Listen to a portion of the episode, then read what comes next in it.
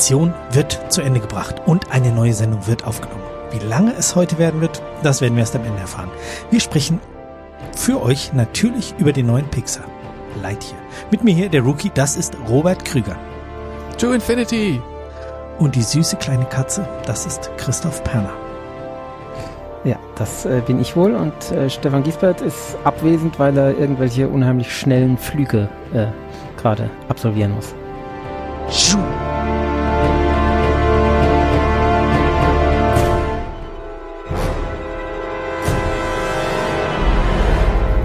Sogar ein Stereo, also wenn ich ein Stereo-Mikrofon gehabt hätte. ja, wir sind wieder alle zusammen. Mhm. Ist es. Ja, ich habe im Urlaub nur einen Podcast gehört. Ich habe nur Sneakpot gehört, die ganze Zeit, wenn ich mal Zeit hatte, Podcasts zu hören. Ihr habt ja irgendwie sieben Stunden Material produziert. also das ist ja oder nicht ganz, doch fast sieben Stunden. Ja. Hei, hei, hei. Lässt mich Wochen. einmal alleine und dann sowas. Ja, und dann ah. habe ich vor allem hinterher noch gemerkt, dass ich ganz viele Themen vergessen hatte. Ja, ähm, stimmt. Hm. Wie lange habt ihr denn im Abend, habt ihr dann noch dann noch bis vier Uhr nachts weitergeplaudert oder so an? So ungefähr. Nein. Nee, das, nee, das nicht. Nach, nach der vier Stunden Sendung waren wir sehr schnell so, wir müssen ins Bett, auflegen, raus, Schluss. Ja, zwei Uhr. Und dann habe ich festgestellt, dass ich hatte an dem Tag äh, meine Schwiegermutter hier zu Besuch und habe im Kinderzimmer aufgenommen.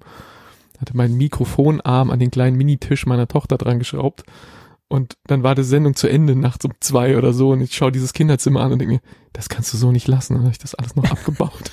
oh.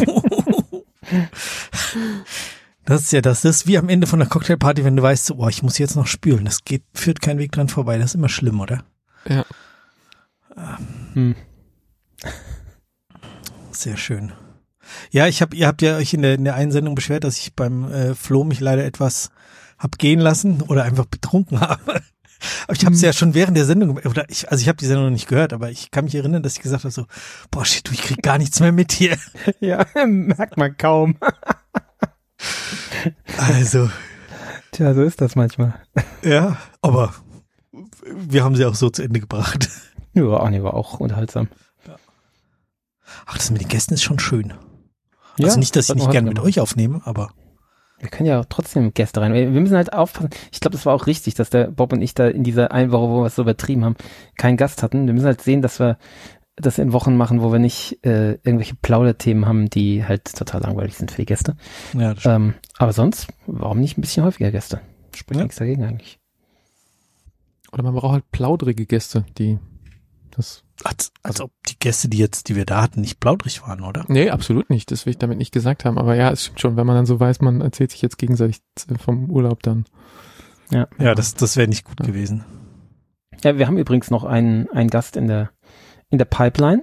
Der oh. äh, konnte nicht oder hat sich nicht angeboten zwischen hier in dieser Zeit, weil er äh, flitterwochenmäßig gebunden war.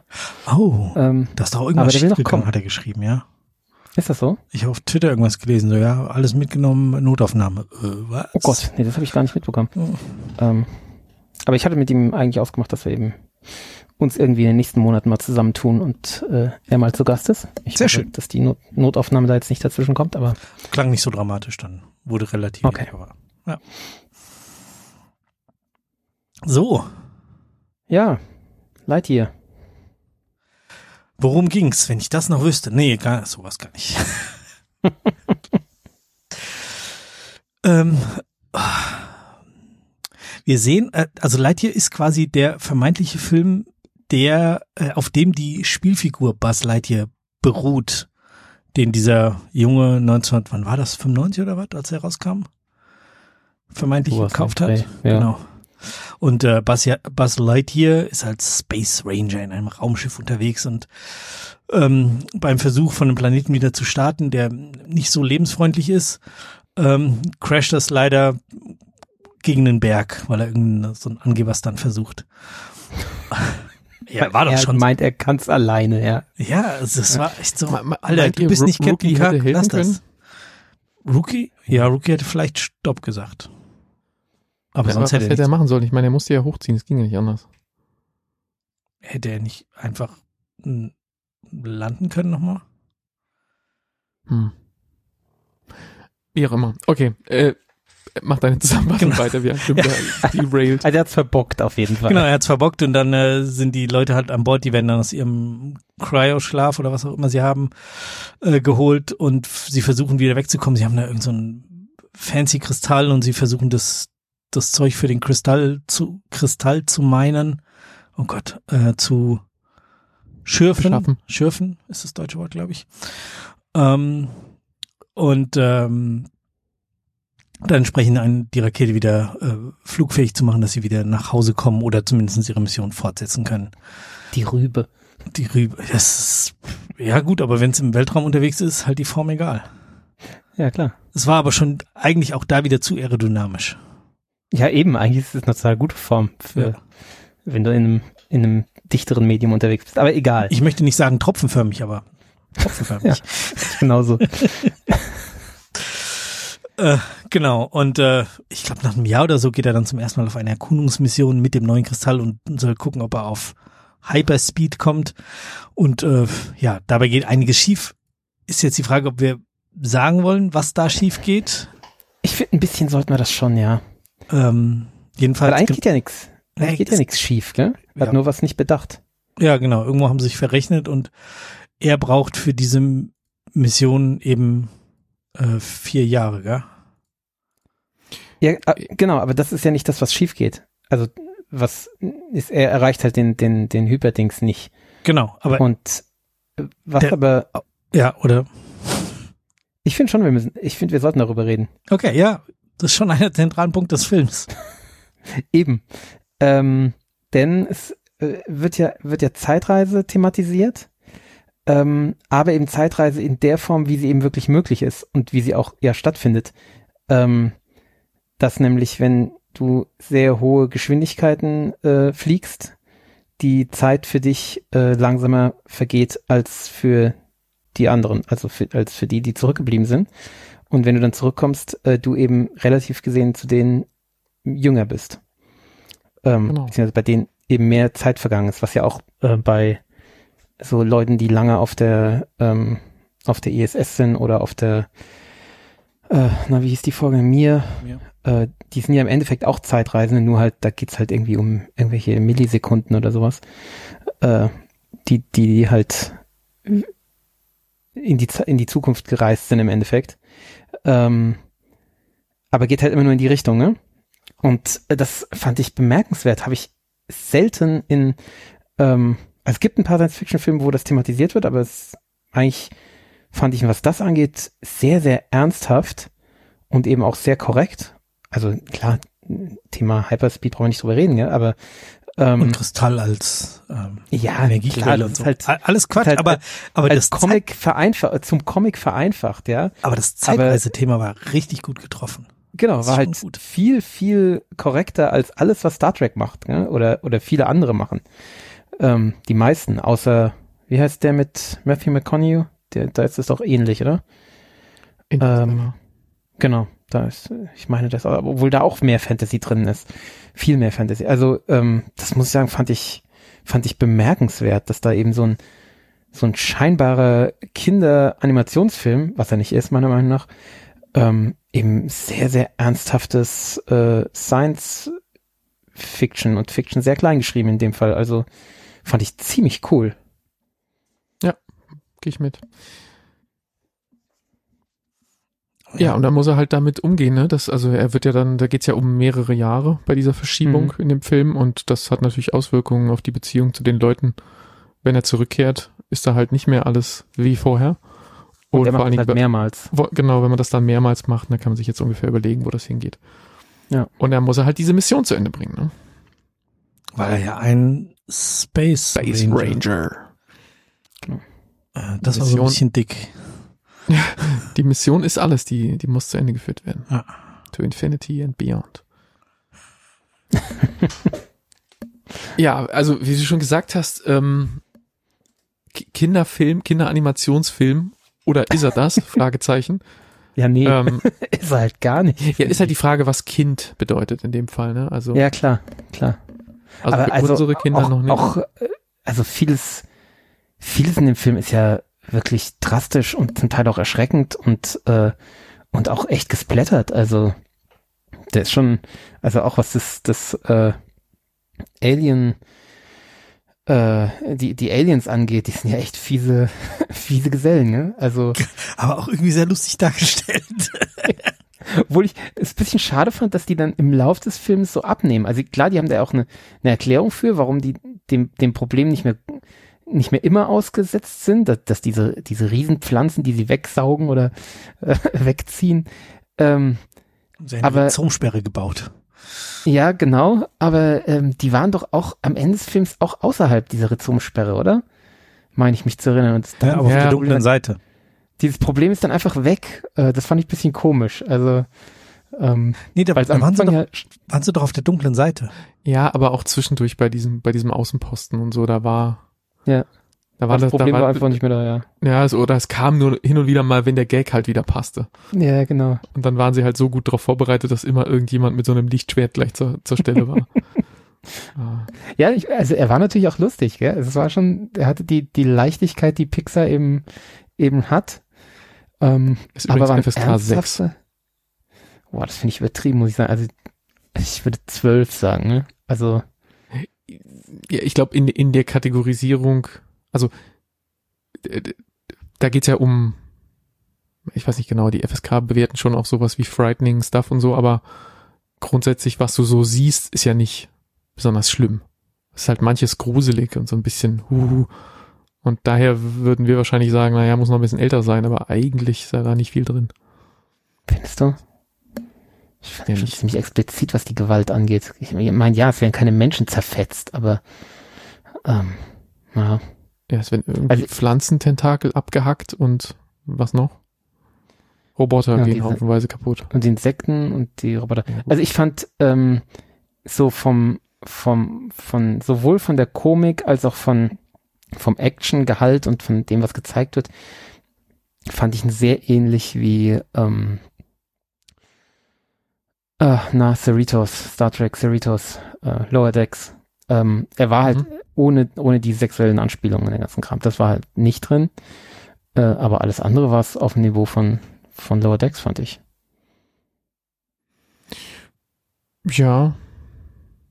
Ja. Und das ist ja klar für Erwachsene. Also. Ja, gut, aber auch vom, vom, vom Inhalt. Ähm, wobei, ich glaube, bei Lower Decks halt auch wirklich Personen zu Schaden kommen. Gelegentlich. Ja, und davor.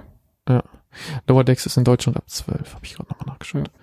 Und ich meine, diese Geschichte, ähm, äh, dieses Dilemma, was wir eben beschrieben haben, dass eben er jung bleibt und alle um ihn herum alt werden und so, ähm, was ich finde eine sehr bewegende Geschichte war, ähm, das ist ja auch was, was, ähm, was also schon, wenn ich mir vorstelle, das eben mein, meinen Kindern zu zeigen, ist schon heftig belastend auch, gell? Ähm, die, die dann sterben eben, während du noch jung bist und also, pff, ich fand es ja. heftig. Ich, also ich habe auch geweint, muss ich sagen. Ich fand es echt äh, berührend. Also unheimlich gut erzählt auch. Ich glaube, mein Herz ist echt aus Stein. Ich habe da gesessen und habe gedacht, ja, okay, verstanden, aber ja. mich hat, mich hat das aber auch nicht so erwischt. Also war so, ja, okay, ähm, ist ja klar. War ja abzusehen. Kommen, klar, klar, klar. Hm, ja. ja, okay, gut. Nee, wie er dann plötzlich allein ist im Endeffekt. Also äh, allein im Sinne von, dass alle, die er kannte, tot sind. Vielleicht schon mich haben dann, mich, mich haben dann eher so Details, wo ich gedacht habe, wo er dann diesen, diesen, diese Holo-Transmission da von seiner Freundin noch bekommt. Mhm. Und dann kommt dieser neue Chef rein und übernimmt den Raum. Und er nimmt den USB-Stick nicht mit. Das hat mich minutenlang noch beschäftigt, dass er den USB-Stick nicht mitgenommen hat. Der, der andere nimmt den raus und steckt seinen rein, um ihm da irgendwas zu zeigen und dann bleibt er auf dem Tisch liegen und dann drängelt er ihn aus dem Zimmer und er nimmt den nicht mit, den Stick. Und dann dachte ich noch so, das wirst du noch bereuen, nimm den Stick mit. Aber das war dann nicht mehr, war dann egal. Ja. Das ist ja auch so dieses Thema mit der äh, Unsterblichkeit so. Es stirbt halt alles weg, was du kanntest. Ja. Ja, jetzt fällt mir wieder ein, wie ich mich eigentlich in dem Intro melden wollte, als du mich vorgestellt hast. Ich hatte mir gestern Abend vorgenommen, dass egal wie du mich vorstellst, dass ich auf jeden Fall Berserk sagen würde. Berserk. ja, es war schon lustig. Also ähm, ja. Tja. ja, auch, das Raumschiff und äh, wie das dann aufgelöst war, fand ich irgendwie sehr elegant und auch sehr, ja, ich weiß nicht, ob das dann noch wissenschaftlich ist, aber Ja, nee. auch nicht, ja, aber auch nicht so, ähm, so quatschig und kindisch geschrieben, sondern es war halt einfach eine, eine, eine kluge Art, das darzustellen, auch wie die miteinander äh, interagiert haben, wo der herkommt, was für Probleme man in so einer Situation haben kann. Ich deute es jetzt alles nur so an, ihr versteht mich, Hm. ähm, aber wir wollen ja dann so ein paar Sachen dann Ja. doch ungespoilert, äh, gespoilert, Gott, Gott, gespoilert lassen. Hast du schon getrunken?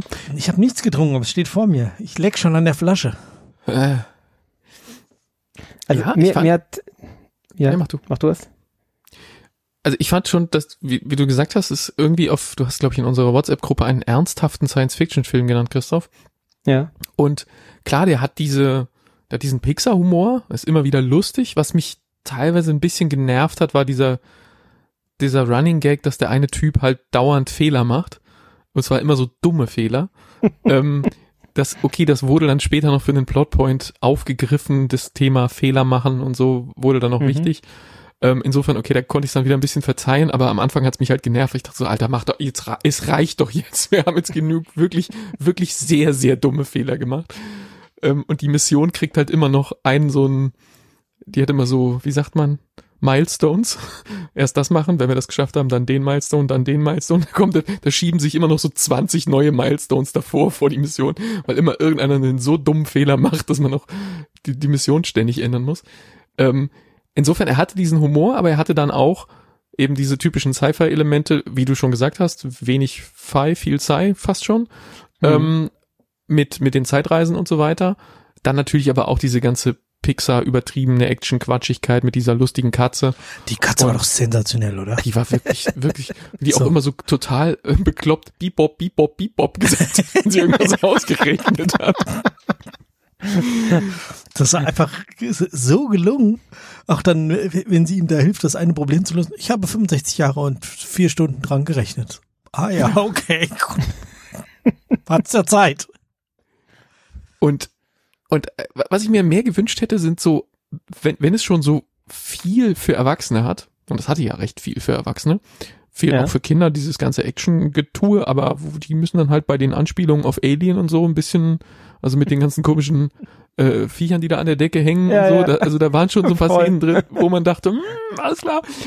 Und ein bisschen Star Wars hatte, hatte es an vielen Stellen, es hatte auch Ja, an, klar, an manchen. Stellen äh, äh, Star Trek, also es war eigentlich von allem so ein bisschen drin, aber immer sehr, sehr dünn aufgetragen. Also es war, man musste schon genau hinschauen und genau so, okay, das hier ist jetzt Star Trek und das ist Star Wars, aber ähm, es war nicht so, so, ja, eben nicht dick drauf geschmiert, sondern schon, schon so subtil. Ja. Ähm, ja, die, Mischung ganz okay eigentlich, aber ich fand schon fast mehr für Erwachsene als für Kinder. Also ich Ja, würde da schon mit dir gehen. Ich fand den jetzt nicht ungeeignet für Kinder, aber ich glaube, dass dem, äh, bis man den wirklich komplett versteht, ähm, muss man was älter sein und man muss ähm, wahrscheinlich, um, um, um, Spaß an manchen dieser Anspielungen zu haben, dann auch ein bisschen äh, Filmwissen mitbringen. Aber Ja, und wenn man sich cool. jetzt, wenn man sich jetzt diesen Film vorstellt als Realverfilmung, dann wäre das einfach ein düsterer, erwachsener Science-Fiction-Horrorfilm. Nee, also, äh, nee, das wäre Guardians of the Galaxy mit der mit dem komischen Trottel, der als, Ja, mit, dieser, ja, mit der Sprengstoff-Oma, das wäre eher Guardians of the Galaxy. okay. Na, ich glaube, ein bisschen düsterer wäre es. Aber ja, also es ist äh, ein ernsthafter Film. Ja.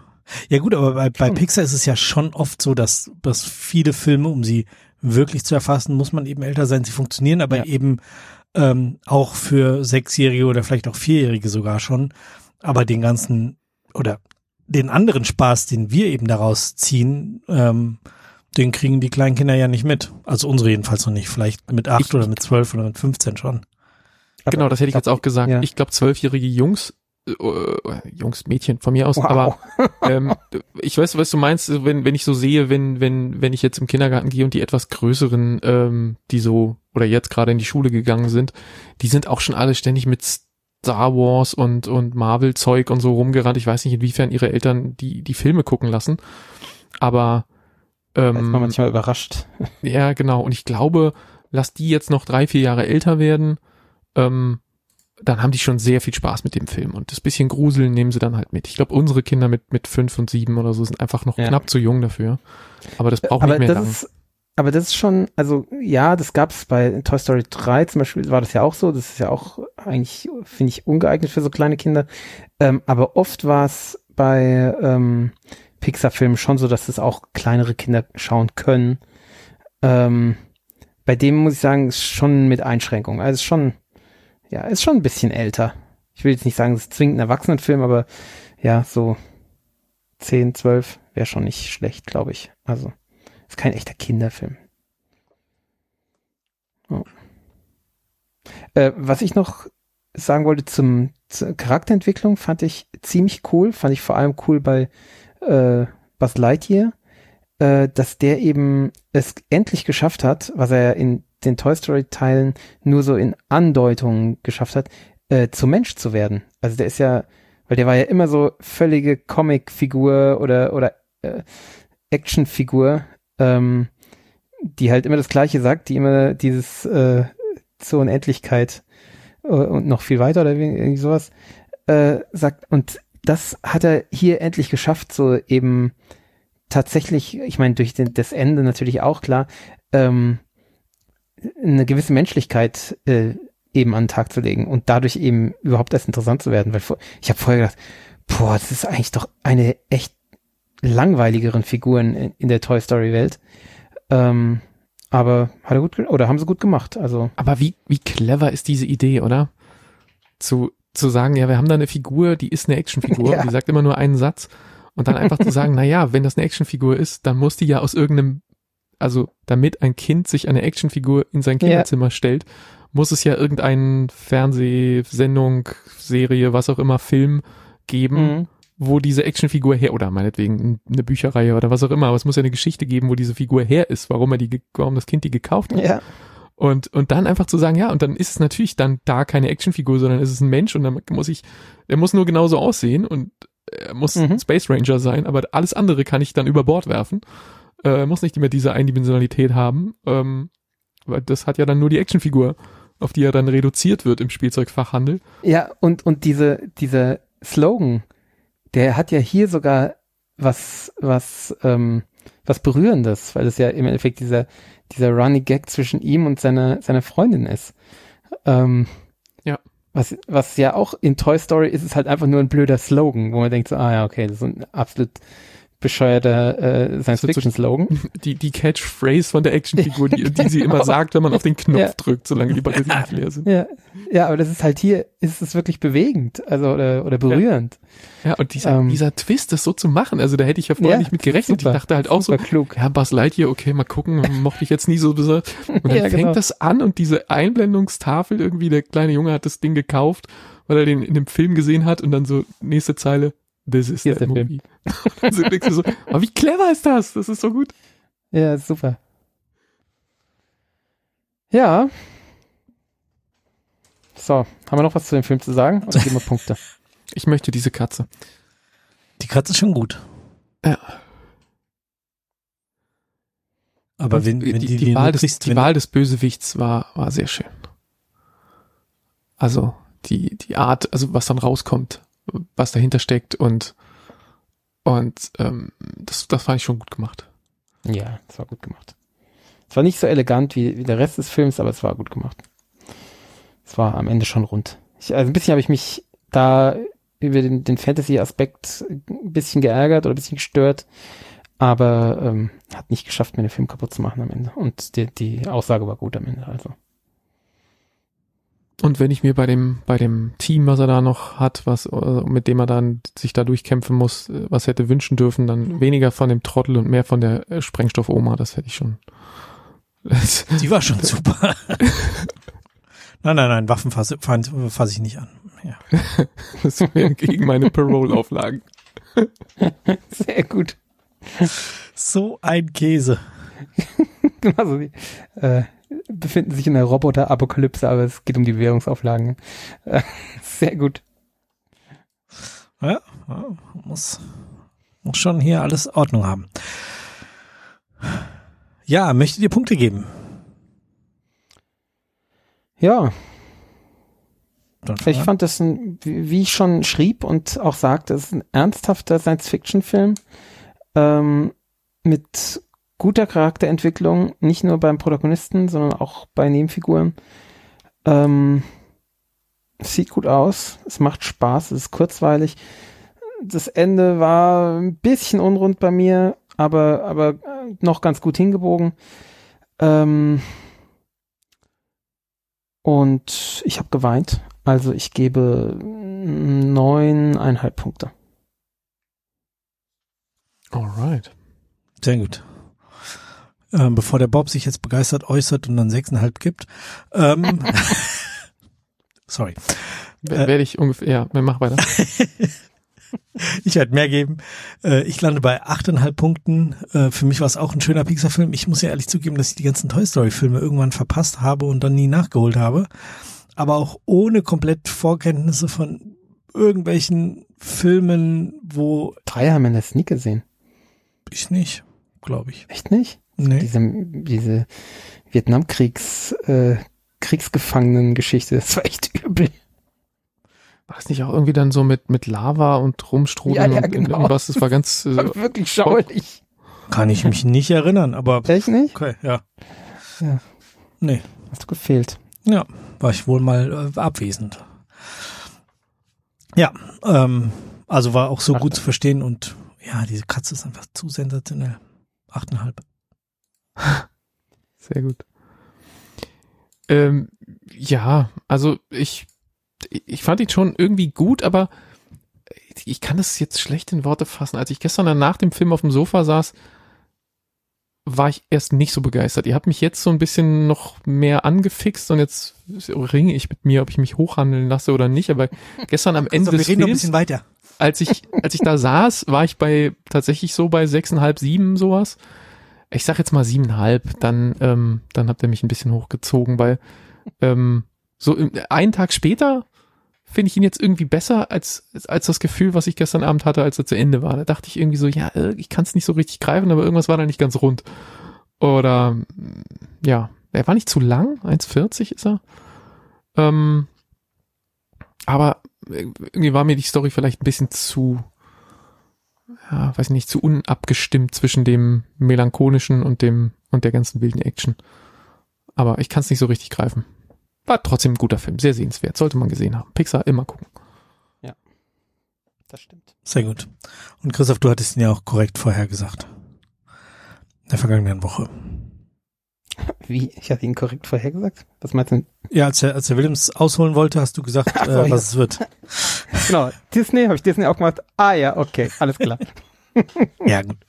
Und, und Sch- jetzt, jetzt verstehen wir auch, wieso du, äh, ich, ich oder du hattest, haben den Williams gefragt gehabt, äh, können wir den mit unseren Kindern gucken? Ja, er hatte genau. sofort kategorisch, nee, definitiv nicht. Und Nee, ich dann ja. nur so, wow, Ja. interessante, interessante, direkte Meinung, dass das auf gar keinen Fall Ja. eine gute Idee ist. Jetzt Ja, verstehen sehe ich auch warum. Und eigentlich wollte den äh, der Flo mitbringen vor vier Wochen, Mhm. aber da ist der irgendwie erst zwei Tage vor angelaufen. Dann hat er gemeint, dass er das nicht mehr geschafft hätte, den noch zu gucken vor der Sendung. Deswegen ähm, ist es der nicht geworden. Sonst hätten wir ich den bin nämlich froh, dass er das nicht gemacht hat, weil so konnte ich ihn mitbesprechen. Ja, du hättest ihn ja noch nachbesprechen können. So als Zeug über so also Filme, die mehr als vier Wochen alt sind, da wird gar nicht mehr drüber geredet. Hm, warten wir auf die übernächste äh, Kapitelmarke. Okay, ähm, die nächste Kapitelmarke ist aber jetzt erstmal die Droge der Wahl. Mhm. So, Christoph, was hast du aus dem Urlaub mitgebracht? Pommeau de Normandie. Pommeau, sagt euch das was? Nee. Das schmiert man sich in die Haare. Äh, das ist äh, sehr gut. Äh, Pommeau und zwar von Pierre Huet. Pommeau ist ein, ähm, ein, ein süßer Apfelsaft, der, also so praktisch wie bei uns Federweiße, nur halt aus Apfel. Ähm, und dessen Gärung wird gestoppt, indem man Calvados dazu gibt. Und ähm, dann hat man eben etwas, was so ein so halb halb äh, Calvados und äh, Apfelsaft ist. Und äh, das hat dann 17 Prozent und ist so ein ja, so ein Aperitif halt. Und sehr angenehm. Also so geht so ein bisschen Richtung Likör, aber ist nicht ganz so süß wie ein Likör. Und ist echt lecker. Ich gieße mir jetzt gerade schon nach, Okay. weil wir eben äh, eine kurze Unterbrechung hatten wegen äh, wegen irgendwelcher Verbindungsprobleme deswegen muss ich muss ich mir jetzt schon nachgießen. Ja, das ist ja gut. Ich habe ich hab die äh, Unterbrechung immerhin genutzt, um äh, mir Eis zu holen. Das heißt, ich muss jetzt nicht nochmal aufspringen, um mir Eis zu holen. Ich habe mir aus dem Urlaub einen äh, Münsterländer Single Grain Whisky mitgebracht. Oh, der ist gut. Äh, finished in Cherry Cas äh, Cherry Casks. Ähm, ja, Nice. es ist jetzt kein neues Probieren mehr. Christoph war am Wochenende zufällig hier. Ähm, und äh, da mussten wir den schon mal kurz verkosten. Aber ich habe mir überlegt, ich glaube, ich mache da jetzt so einen, so einen schwachen Padovani draus. Mhm, das ist gut. Ach Wie, so, was das mit dem Film zu tun hat, weiß ich nicht. Aber, offen? Ja. Ah, nice. Hab ich auch schon lange nicht mehr gehabt. ja, und der ist auch erst ein halbes Jahr oder so auf. Also er ist noch voll frisch. Cool. Ja, sollte man mal wieder kaufen. Ja, ich habe äh, hab das Hast du noch Cousin, locker vier Wochen, dann ist er hin. Also beeil dich. ich hab's mit meinem Cousin zusammen gekauft und äh, jetzt hat jeder nur eine halbe Flasche immerhin. Ja, das ist clever. Das ist clever. Ja. Ja, ich habe jetzt auch schon alles vorbereitet. Das Einzige, was ich noch aufmachen muss, ist diese Flasche Ginger Ale. Ähm, und das wird ein Horse Snack. Oh, das ist auch ein schöner Drink. Den hatte ich auch lange nicht mehr. Ja, ich hatte jetzt auch länger kein Ginger Ale mehr äh, im Hause. Jetzt hatte ich mal wieder welches geholt. Und ja, da bietet sich das immer an, ne? Cheers. Hm. Cheers. Salut. Der ist schon lecker. Auch, also ich trinke ihn jetzt nur im Moment noch auf Eis. So mit ein bisschen Wasser. Also dieser Pommeau, der ist sehr gelagert. Der ist auch echt dunkel. Und ich habe auch gelesen, der muss mindestens 14 Monate gelagert sein. Und es schmeckt noch. Also er ist wirklich, ist halt schon ein bisschen seltsam. Es schmeckt einerseits total nach Apfelsaft und andererseits dann eben auch total gelagert und hat Bums. Also genau das, was man will. War ja vielleicht schon Das- gelagert. Das klingt Nee, nee, ja das- was, was wir mögen würden. Da wird normalerweise junger Calvados genommen und es wird dann Hm. hinterher alles zusammengelagert. Achso, frisch destilliert und dann direkt da rein und dann gib ihm. Genau. Und dann wird 14 Monate mindestens gelagert. Das ist echt dunkel, das Zeug. Also, aber echt scheiß lecker. Das ist eine schöne Idee eigentlich. Mhm. Ich befürchte, ich werde heute nicht ganz nüchtern bleiben. Mal gucken. Okay, ich Ah. muss demnächst bei dir vorbeikommen. Das möchte ich probieren. Gute Idee. Äh, was haben wir denn für einen nächsten Tagesordnungspunkt? Ähm, Bahubli. Bahu, Bahubali. Bahu, Bahubali. Bahubali. Bahubali. Bahubali. Bin, da bin ich Baubali? beim letzten Mal auch in der, in der, im Dokument drüber gestolpert, als das schon mal drin stand, was das wohl ist. Bahubali? Wo habe ich denn was zu geschrieben? Ah, hier, Bahubali. Das klingt, das klingt so, so nach so einer Almöhe-Geschichte. nee, nicht ganz. Äh, ent, entweder Indonesien oder, oder Oberbayern, ja. Fast. Äh, Genau dazwischen. Okay. Indien. Iran? ja, du hast recht, Iran ist mehr dazwischen.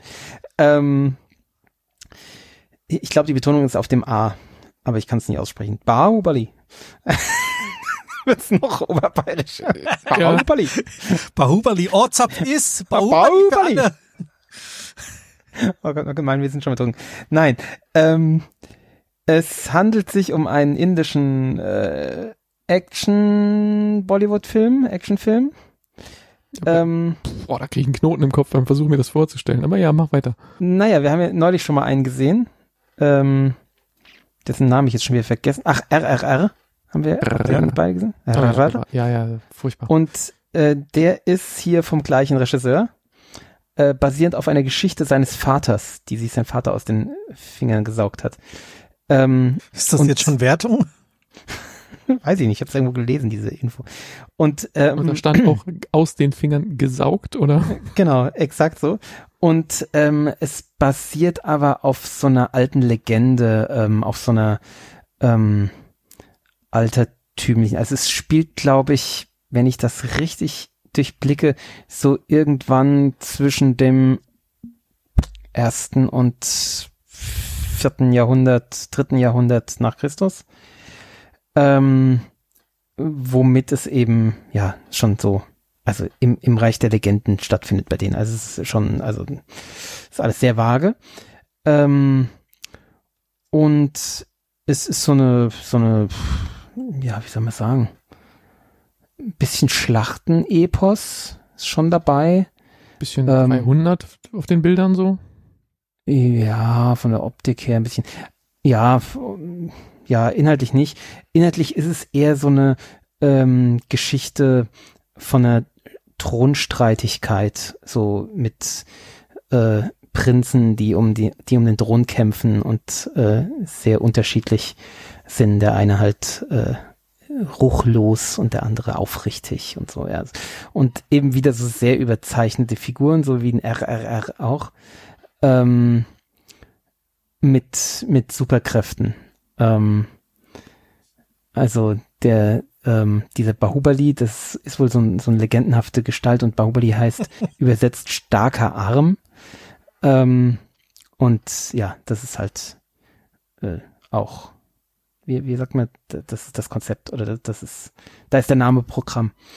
Ähm, also es ist schon, schon ganz schön maskulinistisch wieder und, äh, und kraftmeierisch. Ähm, wenn man darüber hinwegsehen kann, macht er schon Spaß. Es ist ein harter ähm, Zeitsprung drin, ähm, mit dem man zurechtkommen muss. Der, da hatte ich kurz Probleme, aber also der, der, der springt halt in die, in die Vergangenheit an einer Stelle äh, und erzählt dann diese Geschichte von diesen, ähm, von diesen Prinzen ähm, und springt da so, ich weiß nicht, so eine halbe Generation zurück oder so. Ähm, und da hatte ich Schwierigkeiten zu verstehen, wer das jetzt und in welchem Zusammenhang die mit der mit der Jetztzeitgeschichte, äh, wie die zusammenhängen, aber sie hängen irgendwie zusammen. Ähm, also es war ja für mich bisschen schwierig, für den Stefan wäre es unmöglich gewesen. Ähm, aber ja, war, war schon war schon gut erzählt. Also ähm, wenn man mal von der von der Kraftmeierei ein bisschen absehen kann. Ähm, insgesamt sah es gut aus, sah viel besser aus als RRR, obwohl er älter ist. Der ist von, glaube ich, 2015, wenn ich mich recht erinnere. Ähm, und ich meine, ich habe gelesen, dass es damals der teuerste Film, indische Film bis zu diesem Zeitpunkt war. Ähm, und das sieht man ihm schon auch an. Also er sieht schon gut aus.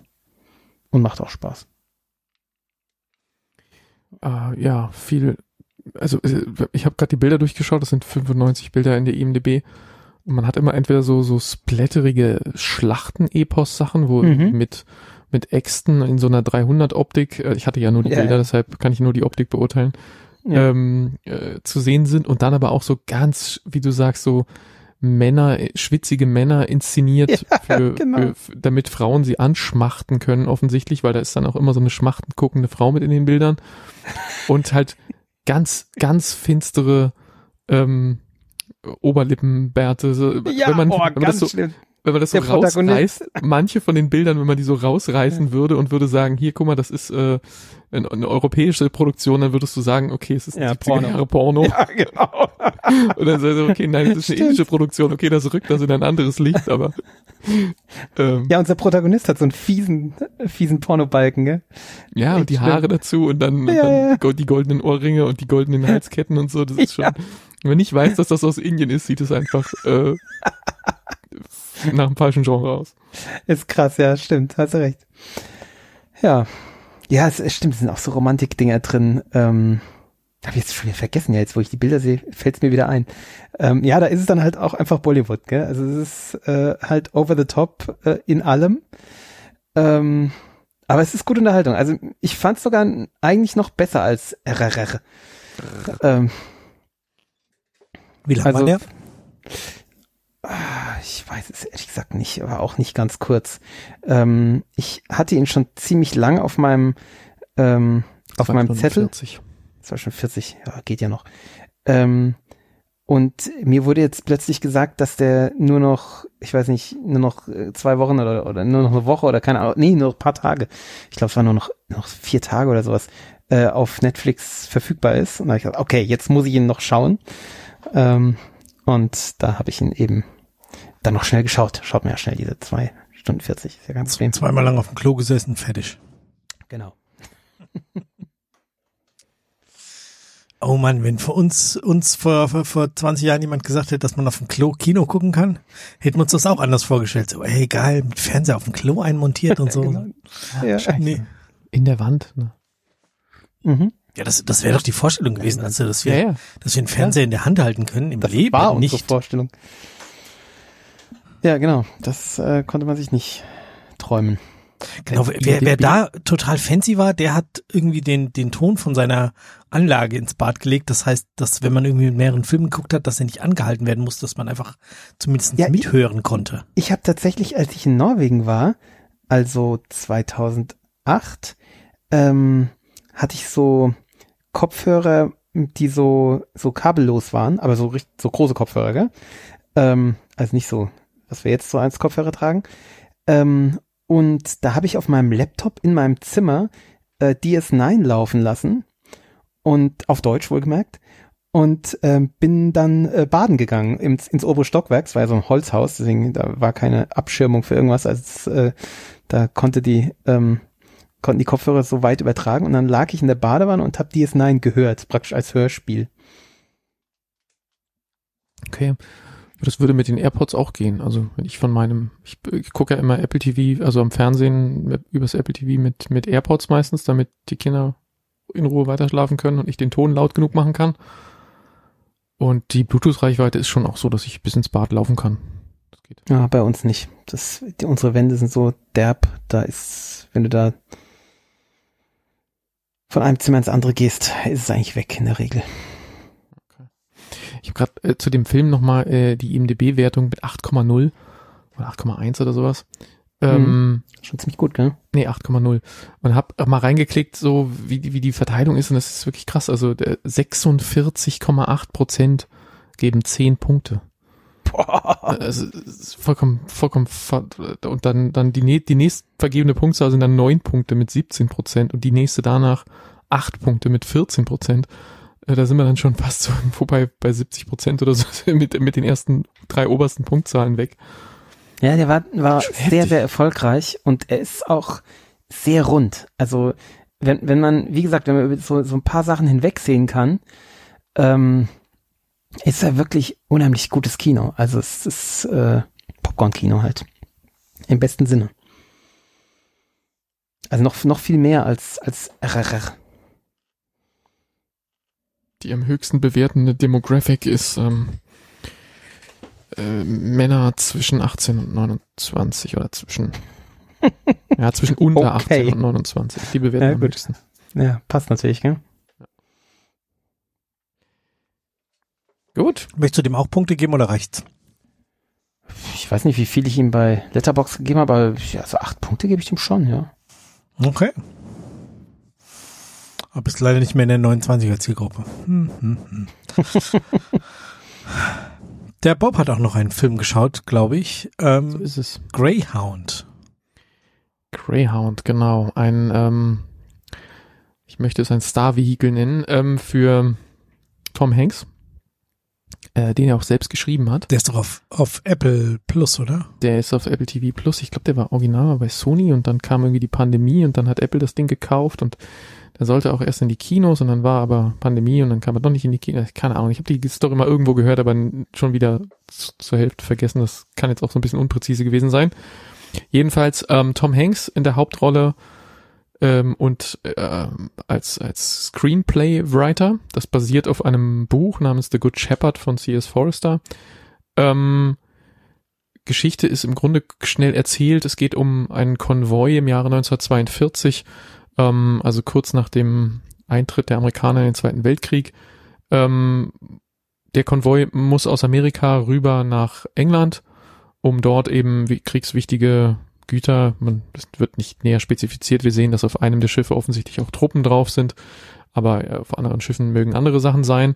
Großer Konvoi muss über die, ähm, über den Atlantik und da gibt es halt in diesem, in dieser Überfahrt ein, äh, sie nennen das The Black Pit oder sowas, also ein, ein, eine Lücke in der Luftunterstützung. Also irgendwie können die Flugzeuge halt so und so weit scheinbar aus Amerika mitkommen oder vielleicht gibt's da noch Inseln oder keine Ahnung was, wo sie dann starten können und äh, irgendwann aus der europäischen Richtung äh, dann auch wieder entgegenkommen, aber eben nicht, nicht die ganzen Weg. Und das ist, äh, dauert 50 Stunden, dieser, dieser Part. Und äh, Tom Hanks spielt äh, Captain Krause. Und Captain Krause ist, äh, es ist seine erste Überfahrt. Er hat das Kommando über einen Zerstörer und ähm, muss mit zwei oder drei weiteren Zerstörern, Fregatten, was auch immer, ähm, diesen Konvoi beschützen. Und der ist relativ groß. Genaue Zahl wird vielleicht genannt, weiß ich jetzt nicht mehr, aber ich sag mal so, damit man sich vorstellen kann, so Größenordnung 20, 30, 40 Schiffe irgendwie, also jetzt nicht, nicht nur, nicht nur zwei, drei. Und ähm, ja, der Gegner sind ganz offensichtlich deutsche U-Boote, ähm, die natürlich so ein Konvoi zum Fressen gerne haben und ähm, dann so als Wolfpack auch in, in größeren Stückzahlen angreifen. Und vor allen Dingen die Nächte sind ein Problem, weil sie sie da schlechter sehen können. Und ja, da hast du jetzt also sozusagen einen, einen, einen U-Boot, Zweiten Weltkriegs U-Boot-Film, aber eben aus der anderen Perspektive, nämlich nicht von unten, sondern von oben. Und ähm, bei den Amis und nicht bei den Deutschen. Und das klingt so als Prämisse äh, erstmal total gut, weil großer Fan von das Boot und auch großer Fan von moderneren U-Boot-Filmen wie jetzt, was weiß ich, Jagd auf Roter Oktober, Crimson Tide, äh, U571 oder wie der hieß, keine Ahnung, kann man googeln. Ähm, und deshalb dachte ich, warum nicht mal das Ganze aus so einer Zerstörerperspektive und dann noch dazu mit, mit Tom Hanks als, als Hauptfigur anschauen. Aber äh, da sind ein paar Löcher unter der Wasserlinie drin in dem, in dem Ding. Also das, das funktioniert irgendwie nicht richtig. Also es versucht uns so mehrere so Running Gags, würde ich das nicht nennen, weil es keine Gags sind, aber so, so, so wiederholte Plotpoints zu, also er ist irgendwie sehr religiös und er hin und wieder zitiert oh er die Bibel, um, oh um irgendwie sich selbst Der Kraft Film oder der Typ? Nee, der Typ, also der, der Captain. Ah, okay. Ah, besser. Ähm, ähm, und, und es gibt dann immer wieder so einen wiederholten Plotpoint, dass der, der Smoothie, oder wie nennt man den Koch äh, äh auf ja, dem Kriegsschiff? Smoothie. Der kommt immer wieder und bringt ihm Essen. Und ähm, es soll uns wohl sagen, dass wie, wie sehr er unter Anspannung steht oder wie auch immer, weil er, er trinkt immer nur einen Schluck von dem Kaffee und das Essen ist dann nicht. Und dann der, der Koch nimmt das halt zur Kenntnis, so nach dem Motto, der Captain hat schon wieder nichts gegessen, dann muss ich dranbleiben und in, in der nächsten Lücke, die sich irgendwie bietet, bringt er ihm wieder was zu essen und bevor er den ersten Bissen nehmen kann oder in dem Augenblick gerade nicht die Laune dazu hat, ähm, kommt dann schon wieder der nächste, die nächste Rakete von, also die schießen immer so Signalraketen hoch, die anderen Schiffe vom Konvoi, wenn sie, wenn sie äh, Distress haben.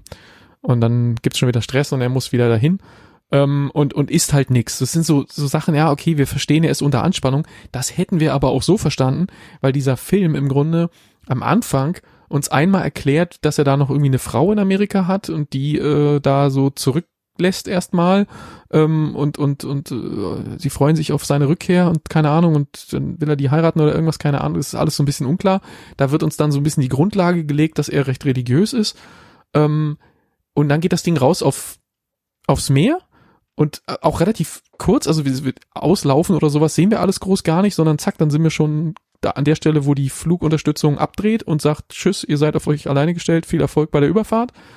Ähm, und fünf Minuten später, nach so ein paar Texteinblendungen, kommt der erste Angriff von der, oder entdecken sie das erste U-Boot und dann geht das. Der, der Film ist nicht lang, eine Stunde 31 steht hier in der IMDB, aber wenn du da ähm, Vorspann und Abspann abziehst, dann bist du gerade noch mal so bei 1,15 oder so netto Running Time. Also da wird, bleibt echt nicht viel übrig. Und in dieser Zeit ist es ein absoluter Dauerbeschuss. Also es ist, denen wird einfach keine Ruhe gelassen und dir als Zuschauer auch nicht. Und was ich dabei aber ähm, anstrengend und, und irgendwie auch schlecht fand, ist, dass das nicht ähm, es ist sehr repetitiv. Es kommt einfach immer das nächste U-Boot und dann müssen sie immer wieder das Gleiche machen. Sie müssen immer Sonar machen und sie müssen immer Radar machen und sie müssen immer gucken und äh, dann, dann, wenn das Ding auftaucht, müssen sie so schießen und wenn es untergetaucht ist, dann müssen sie irgendwas ausrechnen, wo es vielleicht hin ist und dauernd immer äh, Ruder mitschiffs, Ruder hart, so, so, Ruder sinks und wieder in die Mitte und keine Ahnung und Dings und Ruf und er rennt immer von rechts nach links auf der Brücke und guckt überall raus mit seinem Fernglas. Und dann bei dem ersten und zweiten Mal ist es irgendwie noch so engaging und dann ist es aber einfach immer wieder das Gleiche. Es, es wiederholt sich einfach endlos. Und dann muss man mal ein paar äh, Entscheidungen treffen irgendwie, was weiß ich, da sind irgendwie Leute von einem versenkten Schiff im Wasser und gleichzeitig hat da hinten eins eine Distress-Rakete hochgeschossen. Rette ich die jetzt oder fahre ich darüber und helfe dem? Ähm, das sind natürlich so die, das ist Krieg, natürlich, das ist total scheiße und du stehst dauernd vor Life and Death Entscheidungen und der Captain muss die treffen. Und das versucht der Film uns schon irgendwie greifbar zu machen und ein Stück weit gelingt ihm das auch. Aber wenn ich dann zurückdenke an sowas wie, ähm, nehmen wir das Boot. Da, da ist es halt nicht nur der Kapitän, sondern da sind ganz, ganz viele Figuren auf diesem, auf diesem Schiff, die eine eigene Persönlichkeit haben und die, die ich langsam kennenlerne und wo es auch mal ruhige Momente gibt, die, ähm, wo es auch mal Langeweile in so einem Krieg gibt, bevor dann wieder der absolute Horror losbricht. Ähm, und die, die, so eine Balance zu halten und eben mehr als eine Figur interessant zu machen, das findet hier nicht statt. Ja gut, ähm, aber den, äh, das Boot hat halt nicht äh, Herbert Grönemeyer geschrieben, sondern Wolfgang Petersen oder irgendjemand. Und äh, wenn den Film Tom Hanks geschrieben hat, ja, dann muss er sich natürlich in den Vordergrund spielen. Also der hat ja irgendwie ja. vermutlich einen Minderwertigkeitskomplex, den sieht man ja fast nie, wenn, wenn Filme mit ihm sind, da taucht er ja fast nicht auf eigentlich. Deswegen braucht er jetzt endlich mal einen Film, wo er einfach, einfach die tragende Rolle, dass er mal zeigt, was er kann. ich bin voll bei ganz dir. Schön, ganz schön anti, Mann, oh Mann. Okay. Ja, nee, ich mag Tom Hanks total ich, gerne. Ich bin eigentlich auch gar nicht Tom, gegen Tom Hanks, aber das, was der Bob gerade beschreibt, ist halt so, Alter, wieso musst du dich, also wenn du den Film schreibst, warum schreibst du dich denn dann in das, in das maximale Zentrum. Was ist denn für ein Quatsch? Ja, also man kann jetzt auch argumentieren, es wird auch, glaube ich, in dem Film irgendwann mal so gesagt, ich glaube auch in dem Tom Hanks Interview das gelesen zu haben, dass, äh, oder ich hatte so zwei, drei Bonusmaterial, Videoclips auch geschaut, wo er dann sich dazu äußert, ähm, dass diese Schiffe halt voller junger Leute sind, die irgendwie gerade mal 17, 18 und zack sind sie äh, im Krieg und müssen da irgendwie äh, sich, also so unter mega Anspannung und in Todesangst äh, immer Leistung bringen. Und das, das vermittelt der Film auch schon, aber diese ganzen Backpfeifengesichter sehen alle gleich aus. Also es ist jetzt, äh, ähm, das, also die, die sind so austauschbar. Die, der dauernd ist auch irgendwie Wachwechsel. Der hat jetzt die Brücke, der hat jetzt die Brücke, dann rennt der weg. Du hast gar keine Zeit, irgendeinen kennenzulernen. Dann kenn, kennst du mal einen so ganz kurz, dann ist er tot. Und ähm, äh, die sind halt so Kanonenfutter. Es gibt, ja, aber das, das in, in das Boot sterben auch Leute, aber die werden dir vorher ans Herz gelegt, sodass dich das dann auch mhm. mitreißt. Und das ja. gibt's hier genau mit einer einzigen Figur, die wir ein ganz kleines bisschen kennenlernen, bevor sie stirbt. Ähm, da, das ist der einzige Moment, wo das ein bisschen funktioniert. Und es gibt noch eine andere Figur, nämlich seinen XO, der auch der einzige andere Schauspieler, der von, ähm, von einem älteren äh, Menschen gespielt wird, was irgendwie vielleicht bei einem, bei einem XO, also ersten Offizier, auch ähm, nachvollziehbar ist. Ähm, Stephen Graham heißt der Schauspieler. Ähm, aber auch der ist, der hat zu wenig Anteile einfach. Und das Schlimmste fand ich, aber das ist vielleicht eine Entscheidung, die absichtlich so getroffen wurde, ähm, die Deutschen als, als Gegner, die bekommen relativ spät im Film nur eine Stimme, weil die, die kommen hin und wieder mal über Funk und verhöhnen ihn, ähm, was aus geschichtlicher Sicht eine absolute Groteske ist. 1942 jeder, jeder Zerstörer hätte ähm, Funktriangulation machen können. Wenn da ein deutsches U-Boot auftaucht und eine Funkantenne anmacht und loslabert ähm, und den eine Minute lang voll quatscht, die hätten den so Tot. schnell trianguliert. Ähm, das, also das ist vollkommener Blödsinn. Ähm, und stattdessen ähm, ähm, ist er immer nur so ein bisschen angefressen, dass die jetzt sozusagen die Moral seiner Truppe runterziehen, weil die sprechen dann auch Englisch, äh, von einem deutschen Schauspieler auch gemacht, der, der das ganz gut macht eigentlich ähm, und, und dann die äh, so, so verhöhnend irgendwie so, so, ihr werdet heute Nacht tot sein, wir werden euch hinnennen und so, aber halt auf Englisch und dann quatscht er die halt voll und er geht dann immer nur zum Funk und sagt sofort zu allen seinen anderen Schiffen, dass sie jetzt irgendwie auf Kanal, Hotel wechseln müssen und so nach dem Motto, hört, das, hört euch das gar nicht an, statt die mal zu orten, aber gut. Ähm, und da sind noch ein paar mehr so Sachen drin. Also das sind ja so Sachen, da würde ein, ein, ein U-Boot von den Deutschen taucht dann wirklich zwischen dem Konvoi auf und fährt so so nah an den Zerstörern entlang, also so wirklich so, dass sie sich fast schon einen Baseball an den Kopf werfen könnten, ähm, dass die mit ihrem mit ihren Kanonen auf dem Zerstörer nicht so weit nach unten richten können, dass sie da unten hinschießen können. Ähm, aber die fahren sich halt entgegen, also in in in die, also die fahren in unterschiedliche Richtungen, 180 Grad versetzt. Das heißt, wenn das U-Boot das wirklich machen würde, wenn es wirklich so dumm wäre, das zu tun, dann dauert das genau fünf Sekunden und dann ist es hinten rausgelaufen und dann kann es wieder getroffen werden. So schnell kann es nicht tauchen oder es kriegt halt einfach noch 20 äh, Wasserbomben auf den Kopf. Ähm, mhm. Das würde niemals hätte ein U-Boot auch nur, wäre auf die Idee gekommen, so ein Blödsinn zu machen. Ähm, Aber hier machen die das dauernd und tauchen auch dauernd ständig auf und werden von Kanonen beschossen, die nie irgendwas treffen.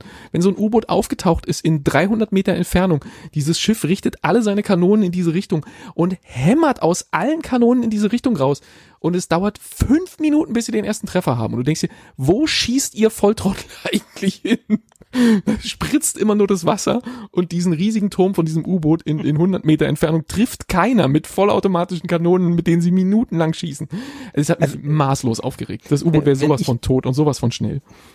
Wenn ich mich recht erinnere an, an das Boot, ähm, dann handelte es doch explizit davon, dass sich eben die Kriegsführung geändert hat und dass sich die Rolle der U-Boote geändert hat. Dass eben das U-Boot, was vorher im Endeffekt eine, eine Wunderwaffe war, was eben gefürchtet war, dann im Zweiten Weltkrieg ja eigentlich die Gejagten waren. Ähm, ja, das änderte sich erst im Laufe des Zweiten Weltkriegs. Ja, achso, und äh, das spielt noch davor hier, oder was? Da bin ich ähm, jetzt nicht genau informiert, wann sich das exakt geändert hat, aber es war, glaube ich, mit dann mit der Erfindung von besserem Sonar hm. ähm, änderte sich das. Und die haben hier durchaus Sonar und die, die vernichten auch mal ein U-Boot es sind halt viele, die da angreifen, es ist so ein ganzes Wolfpack. Ähm, und ja, die Deutschen werden halt auch irgendwie, diese U-Boote sind so martialisch bemalt mit so blutrünstigen Wölfen und so angepinselt an der Seite. Aha. Und ähm, die tauchen auch, wie gesagt, ständig auf und sind immer nur in ganz geringen Tiefen unterwegs, sodass sie immer schön zu sehen sind. Und, also die ähm, Deutschen mal wieder als, als und die, äh, comichafte Action-Bösewichte. Ähm. Und halt vollkommen, vollkommen gesichtslos. Also das ist vielleicht ja. die absichtliche Darstellung, dass es, dass der, der Feind U-Boot nicht greifbar ist. Das ist vielleicht mhm. Absicht mhm. gewesen. Das könnte ich auch noch verstehen, so aus künstlerischer Sicht. Ähm, aber dadurch, dass die U-Boote ständig gezeigt werden, aber es wird nie irgendwie mal, du siehst, du siehst nie, ähm, Deutsche. Ah doch, du siehst, es gibt eine so eine Szene, wo dann mal irgendwie einer oben an so einer Kanone steht. Da siehst du mal so einen Schatten, dass du sagen kannst, da war ein Mensch, aber du kannst ihn nicht genau erkennen. Und ähm, die kriegen keinen, die kriegen kein Leben eingehaucht. Die sind irgendwie einfach nur abstrakt Feind Nazi, Nazi-U-Boot, ja. böse. Ah, Gut, vielleicht ist die platt. Wahrnehmung so, aber ich, ich hatte das immer ähm, in, ich, ja, weiß ich nicht. Wenn, denk an Roter Oktober, da, da geht's eigentlich noch um, um, ist der ein Überläufer, ist der kein Überläufer oder sowas, oder denk an Crimson Tide, sollen wir die Atomrakete abfeuern, war der Befehl gültig, war der Befehl nicht gültig, die, die, da sind in diesen Filmen immer noch, ähm, andere Ebenen eingezogen und bei das ja, Boot. in diesem französischen, den wir neulich gesehen haben, mit Omar Sy. Das war ja im Grunde auch sehr ähnlich wie, ähm, wie Crimson Tide. Wie Crimson Tide, ja. Ja, ja. Ähm, mhm. Genau, aber äh, ich, keine Ahnung, also hier fehlte was. Das war sehr eindimensional und sehr kurz und sehr repetitiv und dann auch noch an manchen Stellen geschichtlich seltsam, also U-Boot-kriegstechnisch seltsam. ähm, ah, das ja. muss doch heutzutage nicht mehr sein, oder? Also, dass ja, sich dann bei sowas ärgern muss.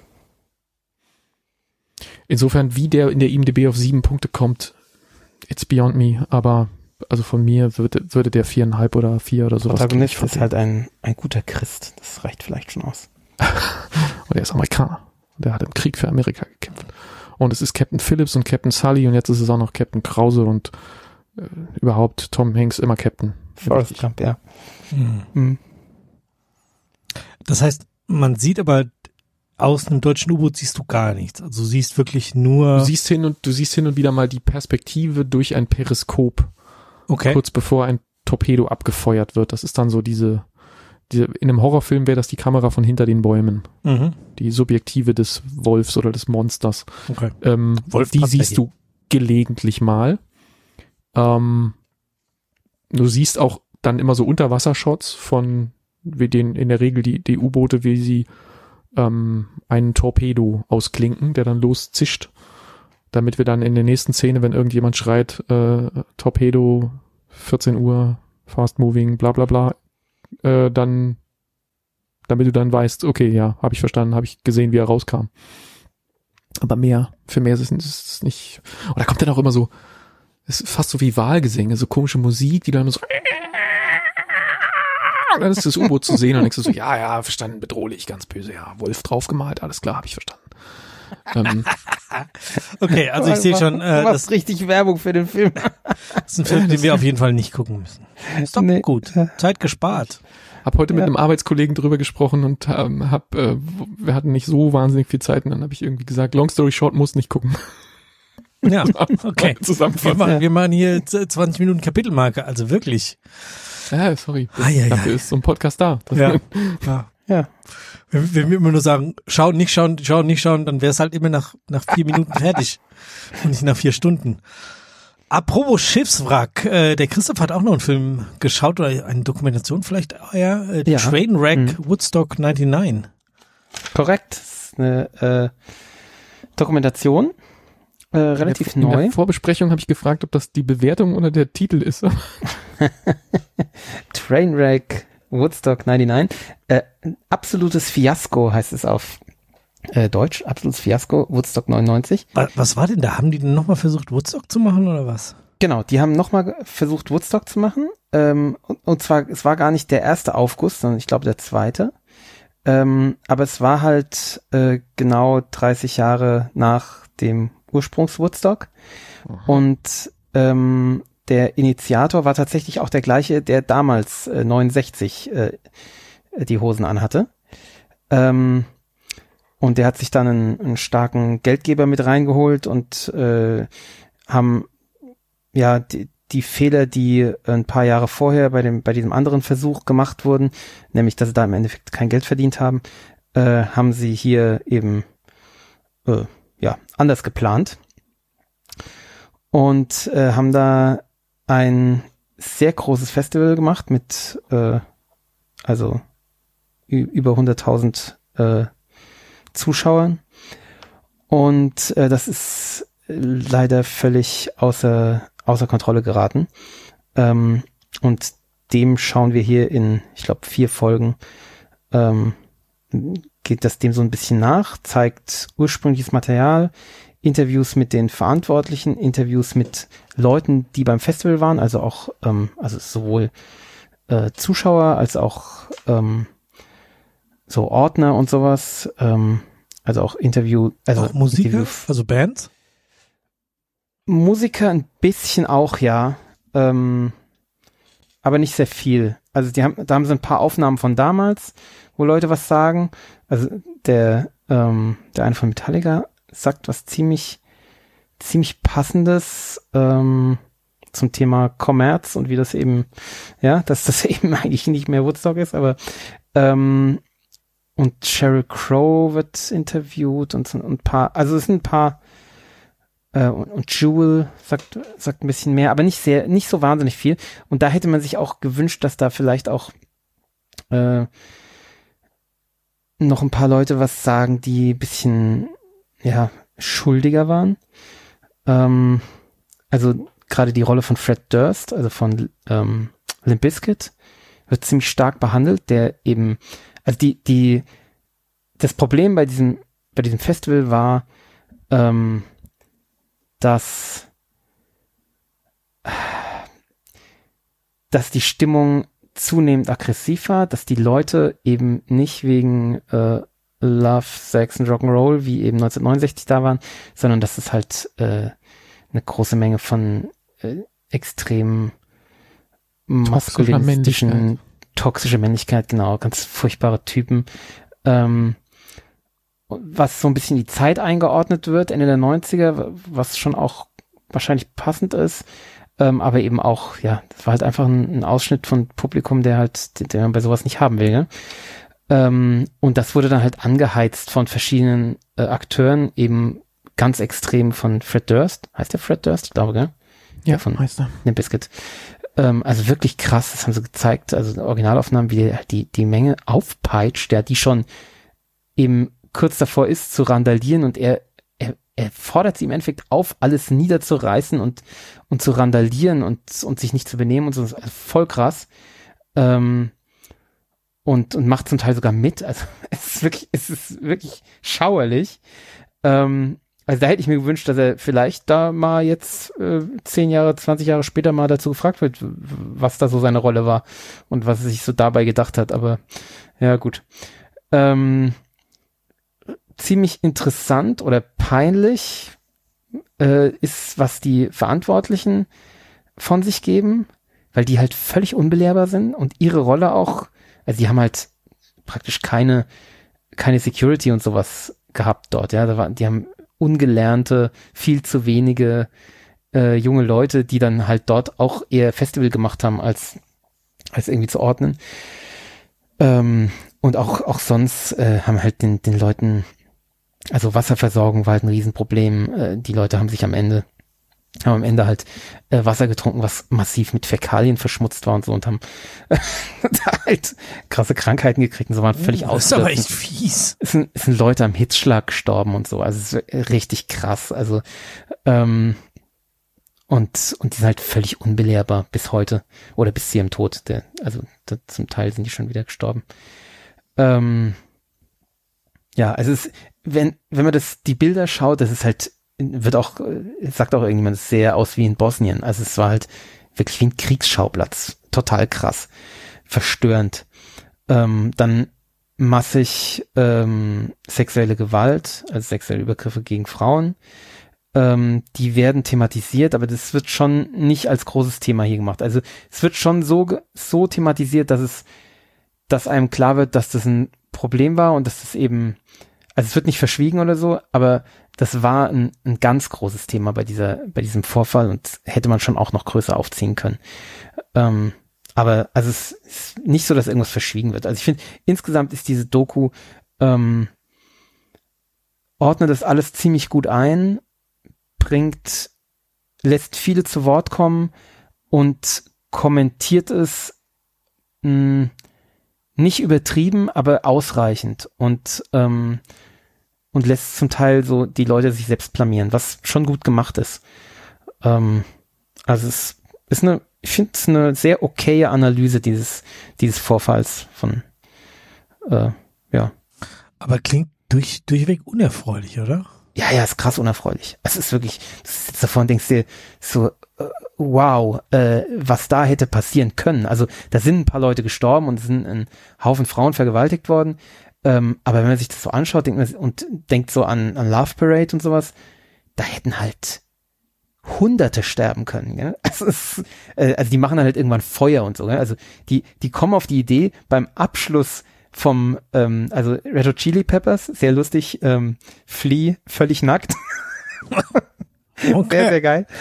ähm, und die kommen auf die Idee, beim, beim Abschlusslied ähm, den Leuten ähm, ähm, Kerzen. Kerzen zu geben, dem Publikum, ja, 120.000 Leute, noch mehr, glaube ich, Leuten Kerzen geben äh, und Feuerzeuge, ja, die sie ihnen vorher abgenommen hatten beim, aber da geben sie ihnen Feuer bei einer Situation, die eigentlich schon außer Kontrolle ist, ja. Und was machen die? Die zünden natürlich Dinge an, gell? Nicht nur Kerzen.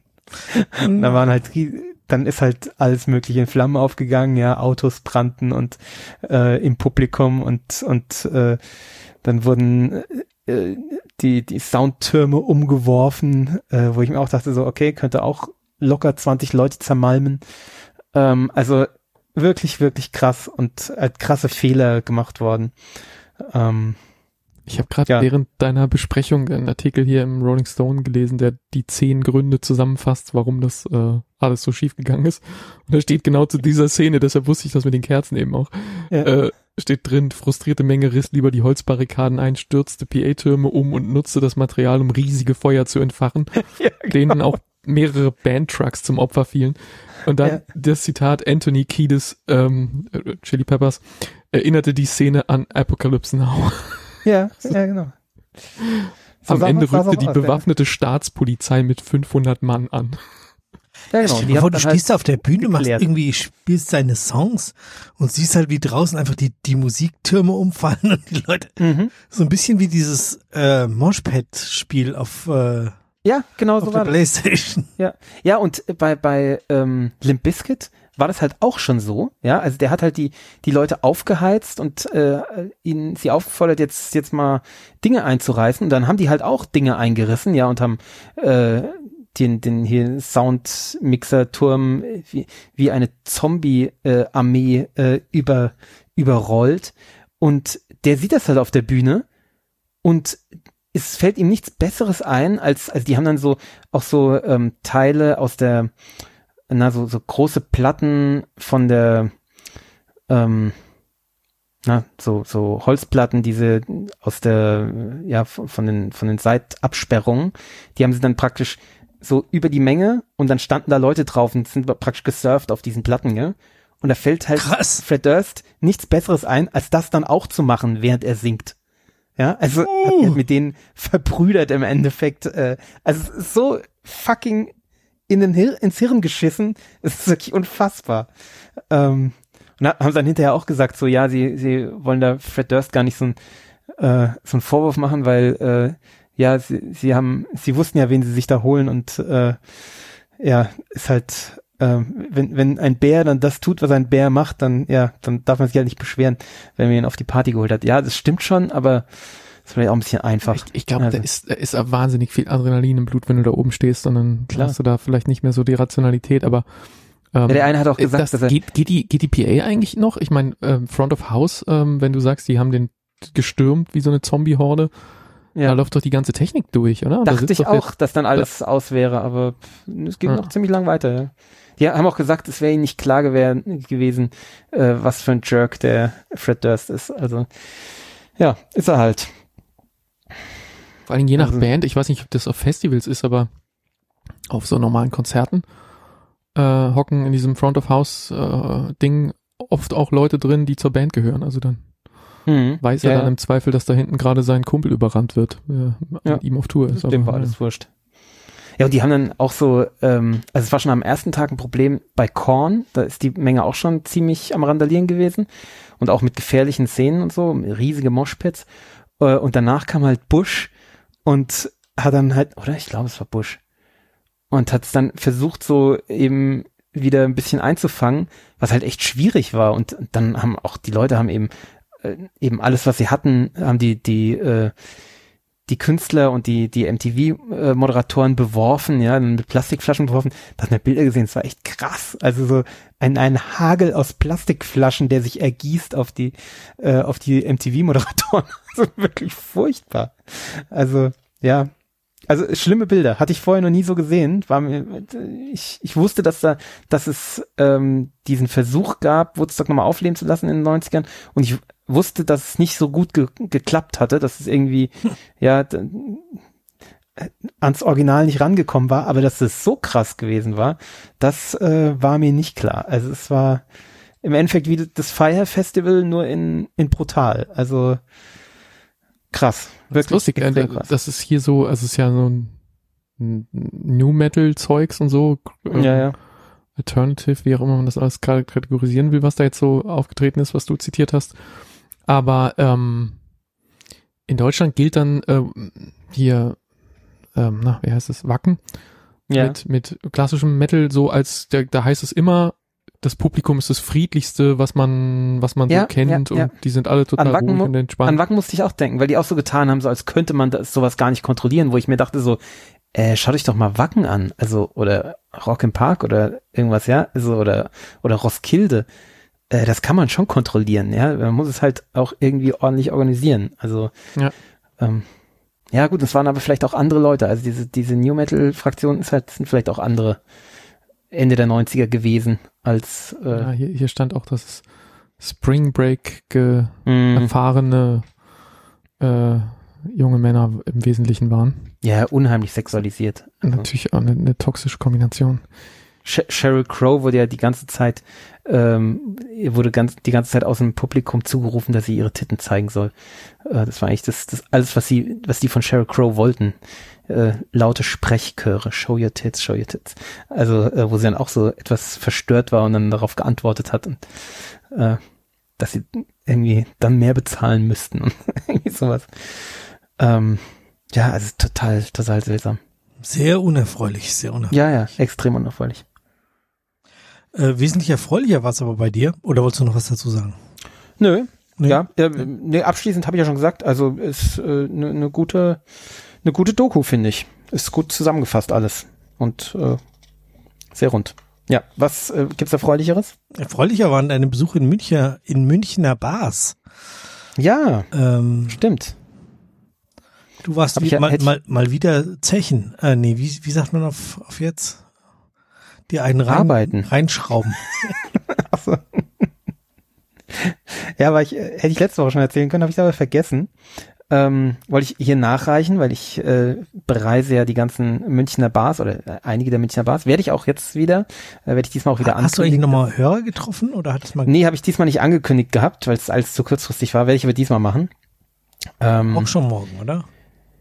ist auch schon morgen. Ja, das sollte ich mal bald machen, hast du recht. Ja. Also wenn die Sendung rauskommt, gestern wahrscheinlich oder jetzt Genau. oder so.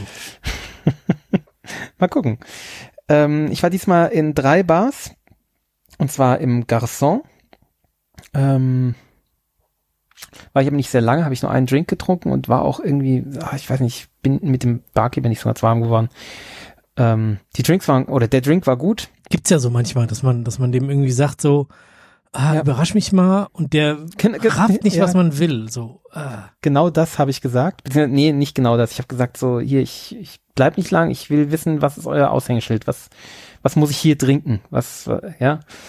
Und dann, ja, verstehe ich, dass es zu allgemein ist. Ja, ich, ich verstehe das Problem, ähm, dass er natürlich wissen muss, was ich so ungefähr, ja, ob ich lieber irgendeinen Sahnendrink will oder äh, oder in Manhattan, ja, das verstehe ich alles, hätte er nachfragen können. Aber da war er sehr unwirsch und hast so gesagt, ja, äh, sowas macht er sowieso nicht und äh, dumme Frage so ungefähr und ähm, äh, er, er passt die Drinks lieber an die Gäste an. Ich sag, ja, ja, verstehe ich ja.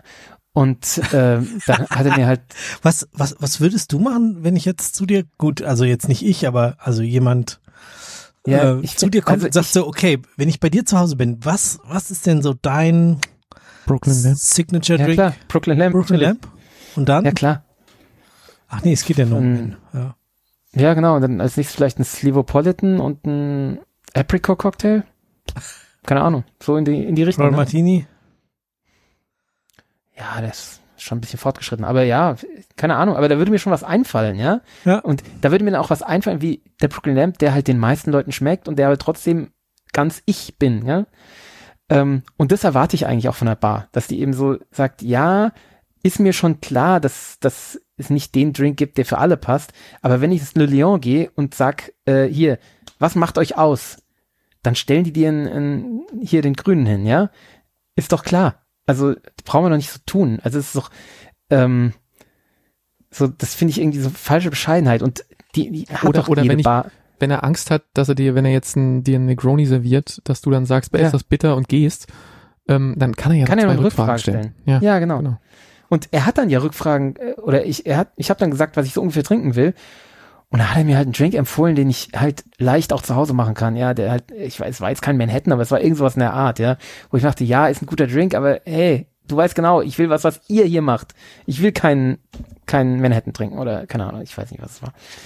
Ähm, ja, das war so ein bisschen schade. Ich, und er hat mir dann, glaube ich, irgendwas empfohlen von der Karte, was eben so auch so ein Standard war. Und ich habe dann was anderes genommen, wo ich wusste, okay, das, ich glaube, es stand auch dabei, dass es von ihnen ist. Habe ich dann probiert und es war auch ein guter Drink. Also, ähm, ja. Ja, aber manchmal ist es so, da ist dann äh, komisch, da ist dann irgendwie der erste, das, das erste Kontakt. Guten Abend sagen schon doof.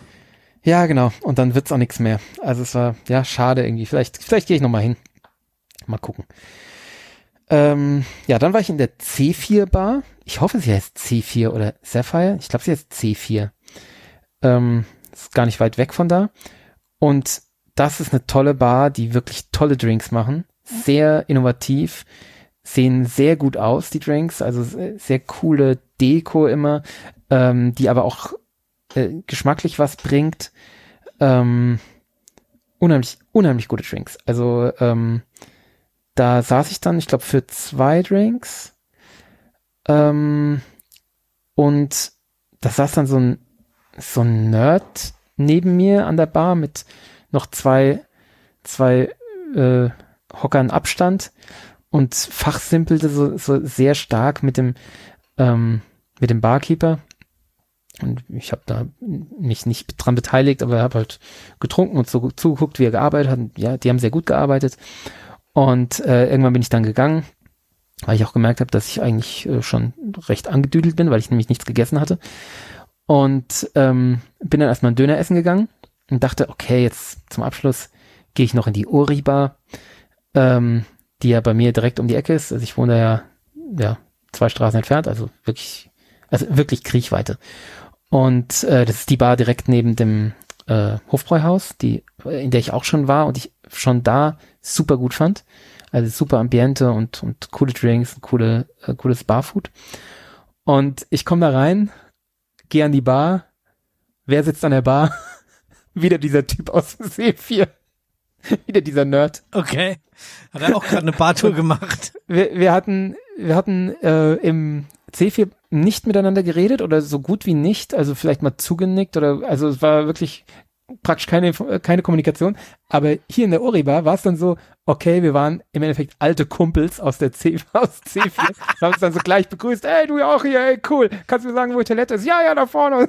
das war total lustig. Und, so gut. Ähm, dann saßen wir da zusammen und haben uns ein bisschen unterhalten und da fällt mein Blick so quer über die Bar und da denke ich, den Typ kenne ich. Mit dem war ich schon auf Pellworm. Stimmt, da hast du ein Foto geschickt. ja, der Benjamin Braun. Ah, sehr gut. Sehr cool. Saß da auch, ja, hat gleich, gleich auch zu mir rüber. Ich, äh, äh, ja, war, war sehr cool. Äh, haben wir uns ein bisschen unterhalten. Schafft er eigentlich noch am Tresen oder macht er was anderes? Ich glaube, der ist äh, Brand Ambassador irgendwo. Also hat mir der, der Typ, Lord, mit dem ich Lord de Cagna. Ja, genau. Äh, der Typ, äh, eben dieser Nerd, äh, der auch irgendwas im, ja, das war halb professionell, oder er hat es professionalisiert in irgendeiner Form. Ähm, der hat mir das dann erzählt, dass der, der Benjamin irgendwie, äh, ja, Flor de Cagna Brand Ambassador ist, genau.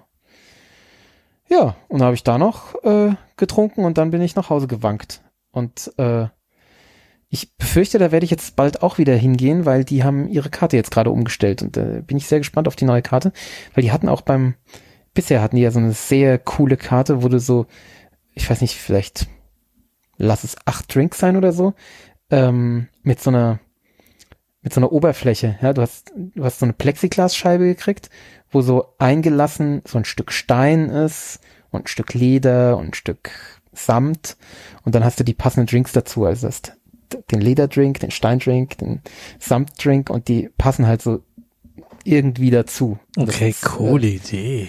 Ja, und es ist wirklich cool. Also es passt auch richtig gut. Also der Leder ist dann eben so richtig mit Umami und, und Soja, äh, na, Sojasauce und es ist richtig geil.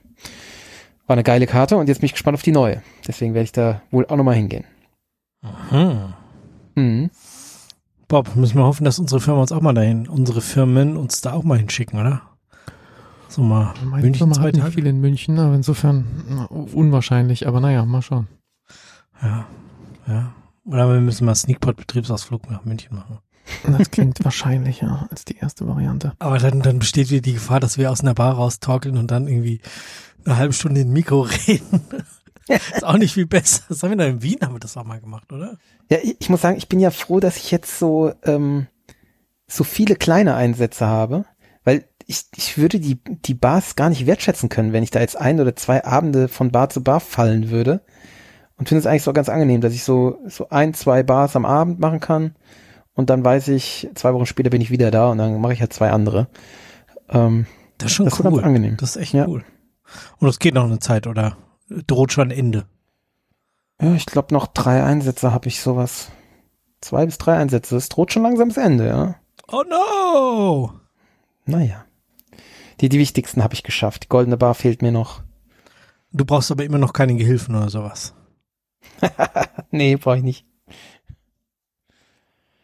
Schade eigentlich. Schade. So, All Expenses covered, mal ein bisschen in München. Ja. genau tagsüber, wenn der Christoph arbeitet, äh, setzt man sich irgendwie in die Eisbachwelle und äh, fällt da rum oder so. Geht mal irgendwo Tatar essen. Ähm, mm. Ja, in Überleitung jetzt festhalten. Ähm, in, in wie viel Bars warst du im Urlaub, Stefan? ich war nicht mal in der Elternbar, wie sie die Hotelbar in Anführungsstrichen genannt haben, äh, weil ich da auch nur Bier vom Fass bekommen habe und äh, die, sie war auch, glaube ich, nicht richtig offen. Ja, äh, wir waren ja auch im Urlaub, äh, nicht wie angekündigt in Frankreich, sondern wir waren im Münsterland in der Nähe von Enschede in Gronau, um genau zu sein, in einem Familienhotel. Und äh, Also da, wo wir letztes Jahr waren. ja, quasi da, wo ihr, ja, weiß nicht, 30 Kilometer südlich oder sowas. Ja. Ja, also echt nicht, nicht weit. Du hattest mir auch ein, ein paar Sachen empfohlen. Was halt da sehr schön war, ist also zum einen, weswegen wir auch Frankreich umgebucht hatten, ähm, wir hatten Lust auf jemand kocht uns äh, Essen und wir müssen uns um diesen ganzen Essensquatsch nicht zu kümmern. Insbesondere mich hat es irgendwie in den letzten Wochen gestresst, dann immer zu überlegen, okay, was machst du, was kaufst du ein, was, was kochst du, was, oh, irgendwie, ich hat, ich hab keine Lust mehr gehabt.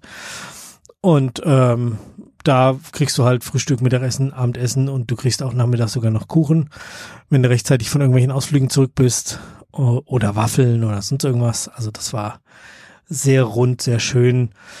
Essen war okay, also war Kinder 100% tauglich, viel so so convenient Kram, also jetzt nicht irgendwie besonders high fancy Zeug.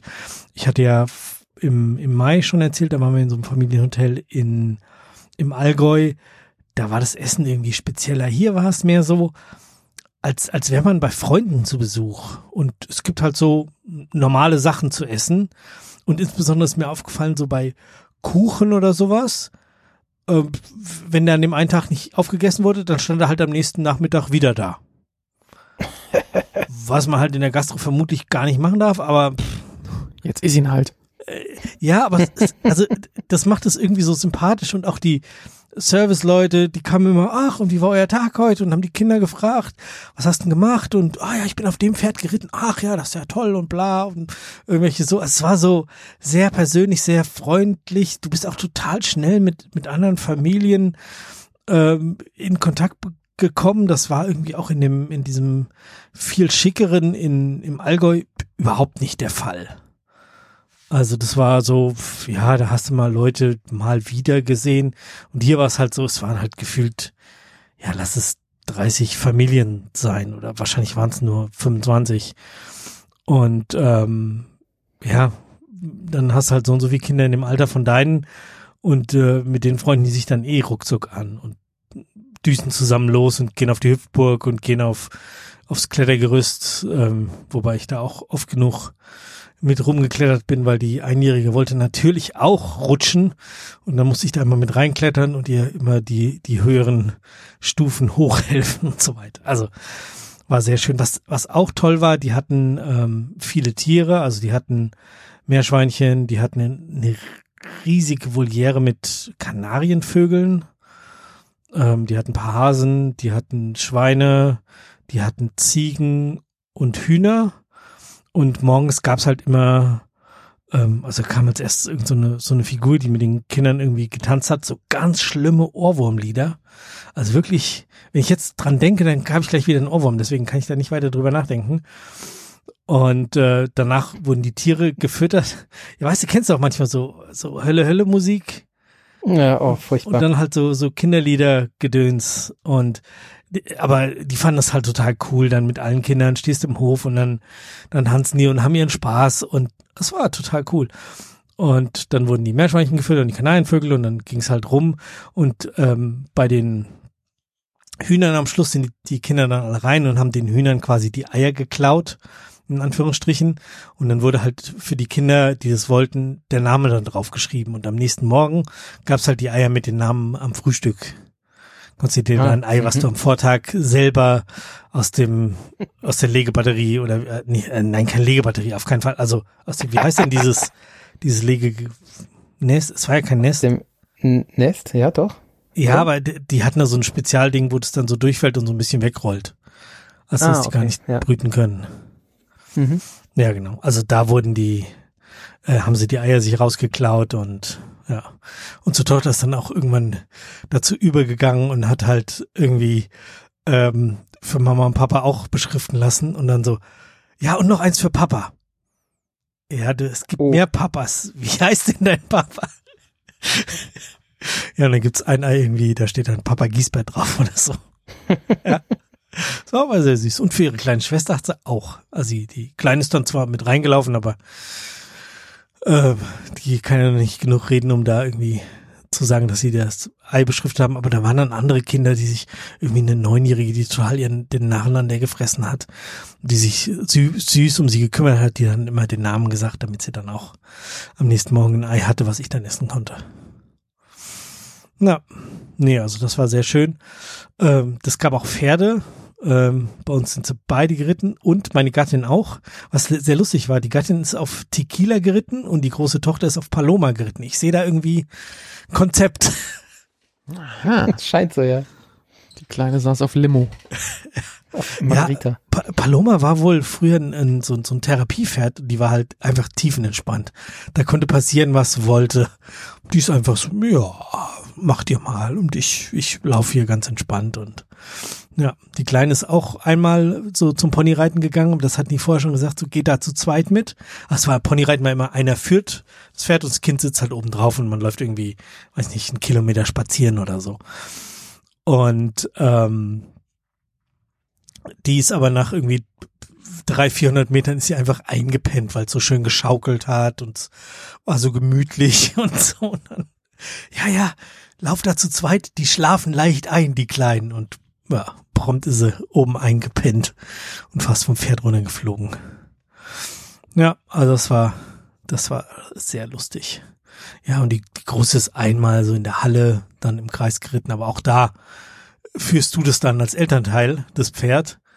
So, und jetzt traben wir. Das heißt, ihr müsst rennen. Los jetzt! ich kam aus diesem Ding raus. Ich war schweißgebadet, hab gejapst. Boah, ich bin so untrainiert. Das ist unglaublich. da läufst du mit dem Pferd irgendwie so in so einer Reithalle irgendwie drei Runden im Kreis. Ein bisschen das klingt aber auch schrecklich. Ja. Ja, aber also ich fand das jetzt auch mit den Pferden gar nicht so unangenehm, wenn man die mal so äh, länger erlebt ist es ja schon irgendwie auch interessant, muss ich sagen. Also. Ah, Pferde sind mir immer suspekt. Ja, großer Kopf und nichts dahinter. Ja, genau. Aber ja, also ich fand's, fand's ja nicht, nicht unangenehm. Ähm, irgendwie ein, zwei Sachen wollte ich noch erzählen. Der Zoo in Norton, den hattest du ja auch sehr empfohlen. Mhm. Ähm, da waren wir, waren wir auch. Da gab's ja dann die lustige Situation, dass äh, die haben natürlich auch, also die haben ja viel so lokale Tiere, möchte ich sagen. Also eben ja. auch, auch ein paar Exoten, irgendwelche Bisons und Leoparden oder so. Aber eben auch ganz viel so was Enten und Hühner und so weiter. Und die beiden Hühnerrassen, die sie haben, waren halt irgendwie die Seidenhühner und die äh, die Brahma-Hühner, die, die du beide Komisch. hast. Hm. Wie kommt ist denn ja das? Zufall. ist tatsächlich Zufall. Ähm, aber als ich da war, hatte ich auch äh, mich auch darüber gefreut und da äh, war aber die Entscheidung für die äh, für die Brahmas schon gefallen.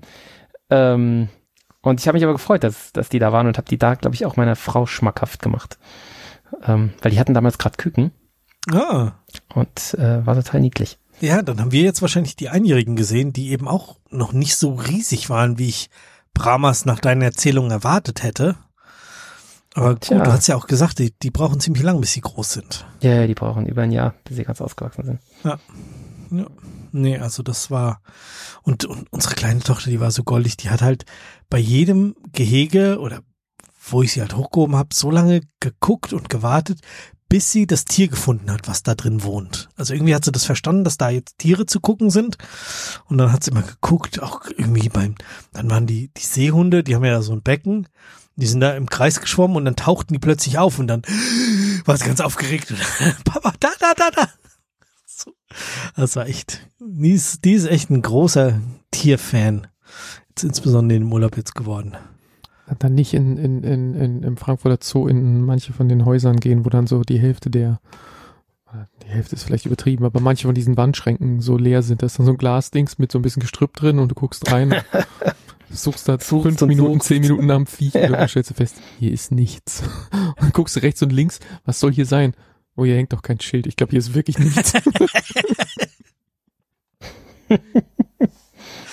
ja, genau so. Nee, aber ich glaube, mit der waren wir nicht zum letzten Mal in so einem Tierpark oder Zoo oder sowas. Das ist schon, ist schon ihr. Also sie war auch ganz regelmäßig, dass sie, dass sie deutlich artikuliert, die spricht ja noch nahezu nichts, dass sie deutlich artikuliert hat, dass sie jetzt bitte nochmal äh, in den Pferdestall getragen werden möchte und nochmal alle Pferde angucken möchte und irgendwie hat sie gelernt, was Kitzeln ist und dann macht sie immer so lustige Geräusche und macht diese Kitzelbewegung, wenn sie dann das Pferd vorne an der Schnauze anfasst und findet es lustig, Pferde jetzt zu kitzeln und so. Also ja, das war sehr schön. Christoph, wart ihr eigentlich in, in Emsflower, als ihr, als ihr da wart? Hattest du das? Emsflower? Emsflower, ja. Das sagt mir jetzt nix. Das ist ein, ist da? Produzent für Pflanzen. Die stellen diese ganzen Stecklinge her, die du dann im, im Dena oder Baumarkt oder sonst irgendwas kaufen kannst. Oh, nee, da war ich nicht, nee. Die haben, die äh, schicken jedes Jahr 400.000 von diesen Trolleys, wo diese Pflanzen drauf sind, raus. Wow. Mit äh, Setzlingen drin quasi.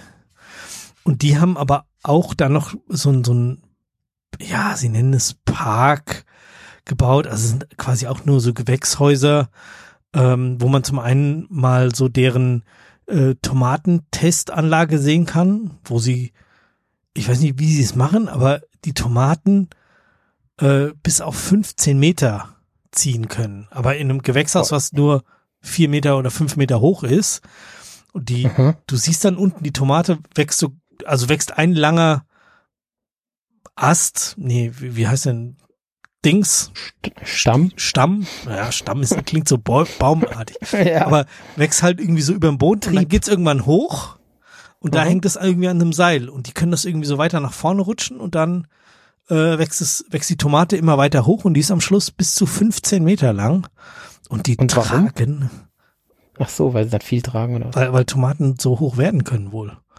Wir binden uns alle immer nur nicht weit genug oder wir haben natürlich auch kein Klima, äh, also kein Gewächshaus, wo du, weiß ich nicht, das ganze Jahr über toll, tollste Bedingungen hast. Und die hatten auch Gurken und ähm, ich glaube Auberginen und da konntest du dann die Tomaten da probieren und dann im nächsten Gewächshaus war das Schmetterlingshaus. Da waren halt, weiß nicht, hunderte Sorten von Schmetterlingen, teilweise so groß wie deine Hand. Und die sind dann nicht so, so flatterig geflogen, wie jetzt so ein Schmetterling, wenn man hier draußen einen so vorbeifliegen sieht, sondern der ist immer zweimal geflattert und dann hat er sich so ein bisschen gleiten lassen, was super elegant aussah. Und es war irgend so ein Bananenschmetterling, so einen blauen Flügel, total schick, super geil. Ja, und auch sonst so äh, Papageien und, und Genau. Toys und sowas sehe ich hier. Ja, cool. ja, die Loris, die hatte ich ja auch auf dem Kopf sitzen, da konnte Ah, man ja, irgendwie am Anfang das Futter für die kaufen. Und irgendwelche Affen sehe ich hier. Ja, so Die kleine, Affen. so Mini-Äffchen. Ja, Ja. auch sehr cool. Ähm, da konnte man auch einmal durch das Gehege gehen, da stand aber überall so hier, die beißen, pass auf. Dann sind wir relativ zügig durch, also ich bin nur mit der Großen durch. Ähm, meine Frau ist mit der Kleinen außen rumgelaufen. Ja, aber die haben auch Erdmännchen. Erdmännchen heißen die so, ja. Und da waren wir dann irgendwie bei der Fütterung dabei, die haben dann irgendwelche Würmer gefressen. Und ähm, ja, die hat auch ganz viel erzählt. Irgendwie sind zwei Erdmännchen und ja, so eine Familie besteht halt aus zwei und dann alle, allen ihren Nachkommen bis zu 40. Aber äh, die beiden mögen sich halt nicht genug, um äh, bis zu 40 Nachkommen zu machen. Oder also Enkel Tja. dann auch. Und nee, Enkel dürfen die nicht haben. Das ist dann irgendwie psychische, psychische Sterilisation. Die Mutter sorgt Hm? dafür, dass die Töchter nicht schwanger werden. Mhm. Hä, wie? Warum das? damit die, damit die Mutter die Chefin ist Aha. und dann die, die hat alle Kinder. So. Und erst wenn die stirbt, dann gibt's neue. Gibt's die nächste, gibt's das nächste Paar. Generation. Ist ja lustig. Aber stimmt, das habe ich auch. Ist das bei Erdmännchen so? Ich kenne das irgendwie von, ich glaube, Nacktmullen oder so. Das ist, glaube ich, auch so. Naja. Das kann auch sein. Sie, sie hat es uns jetzt zu den Erdmännchen erzählt und Gibt's vielleicht Ja. häufiger. ja, ja, das war, also, ja, und dann noch eine riesige Sandkiste und einen Kletterturm und so Sachen, was man halt für, für Kinder dann auch noch braucht. Ja, aber diese Loris, das war auch echt sehr lustig. Hm. Du kommst rein, machst das Sieht Futter auf, das sitzen sofort, ihr habt das ja gesehen, irgendwie fünf Vögel auf dir drauf und versuchen das zu fressen, aber sehr, höflich, also nicht, nicht so, manchmal sind die ja auch dann so, so übertrieben. Das war, das war echt lustig. Also, wenn man da mal in der Gegend ist, ähm, nordwestlich von Münster, Emsflower und gegenüber ist halt dann noch ein, so ein Gartenmarkt, der so, weiß ich nicht, so groß ist wie zweimal Ikea oder so. Also gigantisch. Da gab's, ich habe es gezählt, irgendwie äh, sechs unterschiedliche Sorten von Schaufeln und 15 Rechen. Unterschiedliche Rechen. und eine ganze Wand voll Handschuh für den Garten. Gartenhandschuh. Irgendwie wahrscheinlich auch unterschiedliche Größen, aber weiß nicht, bestimmt 20 oder 30 unterschiedliche Handschuhe, die da und Schuhe, äh, eine ganze Wand voll Gartenarbeitsschuhe und Gartenarbeitshüte und dann haben sie noch irgendwie so eine Grill, so eine, so eine, so eine ähm, Outdoor-Kitchen-Gegend gerade aufgebaut, wo sie halt die unterschiedlichen Grills in so einer, so einer, ähm, in so Outdoor-Kitchens zusammengebaut haben und so. Also richtig cool. Und ähm, auch gute Preise. Also das, was, was ich so in Erinnerung hatte vom Gartenmarkt hier, ähm, wenn man da viel kaufen muss, da lohnt sich fast da hochzufahren, um die Pflanzen zu kaufen. Weil die züchten die halt irgendwie eine Straße weiter. Also das ist halt keine Anreise.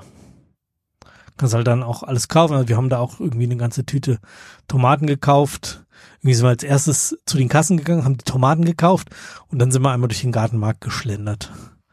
Und haben uns das dann da nochmal alles angeguckt. Also das ist echt cool. Ja, das haben wir verpasst. Ja. Naja, wenn wir wieder in der Gegend sind, da kann man ich mir das angucken. echt mal gut vorbeifahren und Hm. Ja, und wenn man für 100 Euro Gartenkram kauft, hat man sogar freien Eintritt. Für ein Jahr. Ui. Ja. Ich meine, 100 Euro hat man ja schnell gekauft. Da kauft man zwei Obstbäume und, und eine Gartenkralle. Ja, genau. Hast du neue Obstbäume gekauft? Nein, ich habe ja keinen Platz dafür, leider. Wenn du den Teich jetzt verkleinerst? Was ist eigentlich aus dem Teich geworden? Och, der, Der ruht, macht momentan, macht momentan nichts Neues. Ruht, ja. aber ist leer. Es ist, nee, es ist so ein bisschen Wasser drin, es ist eine Pfütze drin. Ist auch ein bisschen mehr geworden, als es geregnet hat, aber äh, momentan kann man keine Prognosen erstellen. Ich habe einfach keine Zeit gehabt in letzter Zeit. Okay. Ähm, Im Moment schaue ich gerade, wie der Nachbar seinen Teich, also seinen, seinen Pool einlässt. Oh. Er hat sich einen, einen neuen Pool gebaut. Ähm, so mit, mit äh, Wasserpflanzen, dieses Wasser reinigen und sowas. Ähm, und er hat irgendeinen Fehler gemacht äh, unten beim, beim, beim Ablauf, ähm, wodurch ihm irgendwie Wasser nach unten wegläuft. Das, das ist irgend- irgendeine Muffe nicht, nicht ordentlich gemacht. Und er hat gemeint, es wäre aber im Beton, also es wäre einbetoniert. Deswegen hat er jetzt versucht, es zu, zu verpressen mit, äh, mit Kunststoff und, und Druck ähm, und hofft, dass es jetzt dicht ist und hat jetzt heute wieder eingelassen. Äh, ich bin gespannt. Äh, ich bin auch gespannt, ob man überhaupt rausfindet, wenn er undicht ist. Also es kann ja sein, dass das jetzt so ein bisschen undicht ist gell? und nach unten wegläuft und so. Ah, ich weiß auch nicht, ich hätte da kein gutes Gefühl. Ich glaube, ich hätte es aufgeklopft an seiner Stelle, um es nochmal richtig zu machen. Aber Das ist halt die Frage, wenn ihm da irgendwie, weiß nicht, Ja, das ist ja schon 20 die- Liter im Jahr weglaufen, ist doch echt egal. Das ja, das stimmt. dir. Ist halt, äh, Folie ist halt schon drin und du musst halt dann, also Beton aufklopfen, dann das reparieren, dann wieder rein betonieren, dann Folie wieder draufschweißen, also das ist natürlich nochmals Aufwand. Will man natürlich nicht machen. Folie. Ja. Muss ja komplett rausreißen. Nee, nee, das, da kannst du einfach ein Stück rausreißen, das wird ja dann verschweißt wieder. Das sind ja eh Stücke, die Folie. Ach so, okay. Ja. Das ist nicht so eine Riesenfolie, die dann da eingelassen Nee, nee. Okay, krass. Tja, nee, bin ich mal gespannt, wie das wird. Das ist ein ziemlich geiles Teil, was er da gebaut hat. Also, Ja, also das, was ich groß. gesehen habe, als wir das letzte Mal da waren, das sieht sehr beeindruckend aus. ist leider nicht mehr pink. Es war ja äh, die äh, die Isolation, Isolierung, die war halt waren so pinke Styrodur Styrodurplatten. Das sah sehr cool aus, aber da hat er jetzt so eine dunkelgraue Folie drüber gemacht, dass es so eine äh, so ein bisschen Schwimmteichoptik kriegt. Mhm. Mir Okay, hätte und ja pink auch gut gefallen. Das wäre auch sehr schick gewesen. Ähm, und die Pflanzen sind da, nee, Pflanzen sind noch keine drin.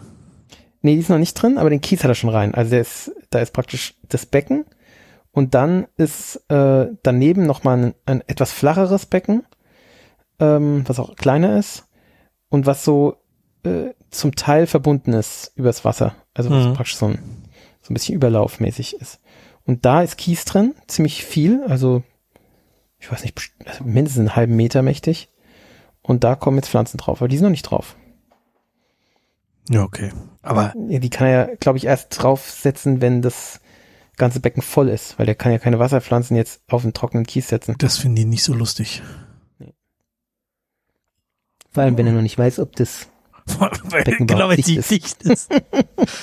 Schüttet den ganzen Winter das Wasser nach. und So. Ja, eben. Hm.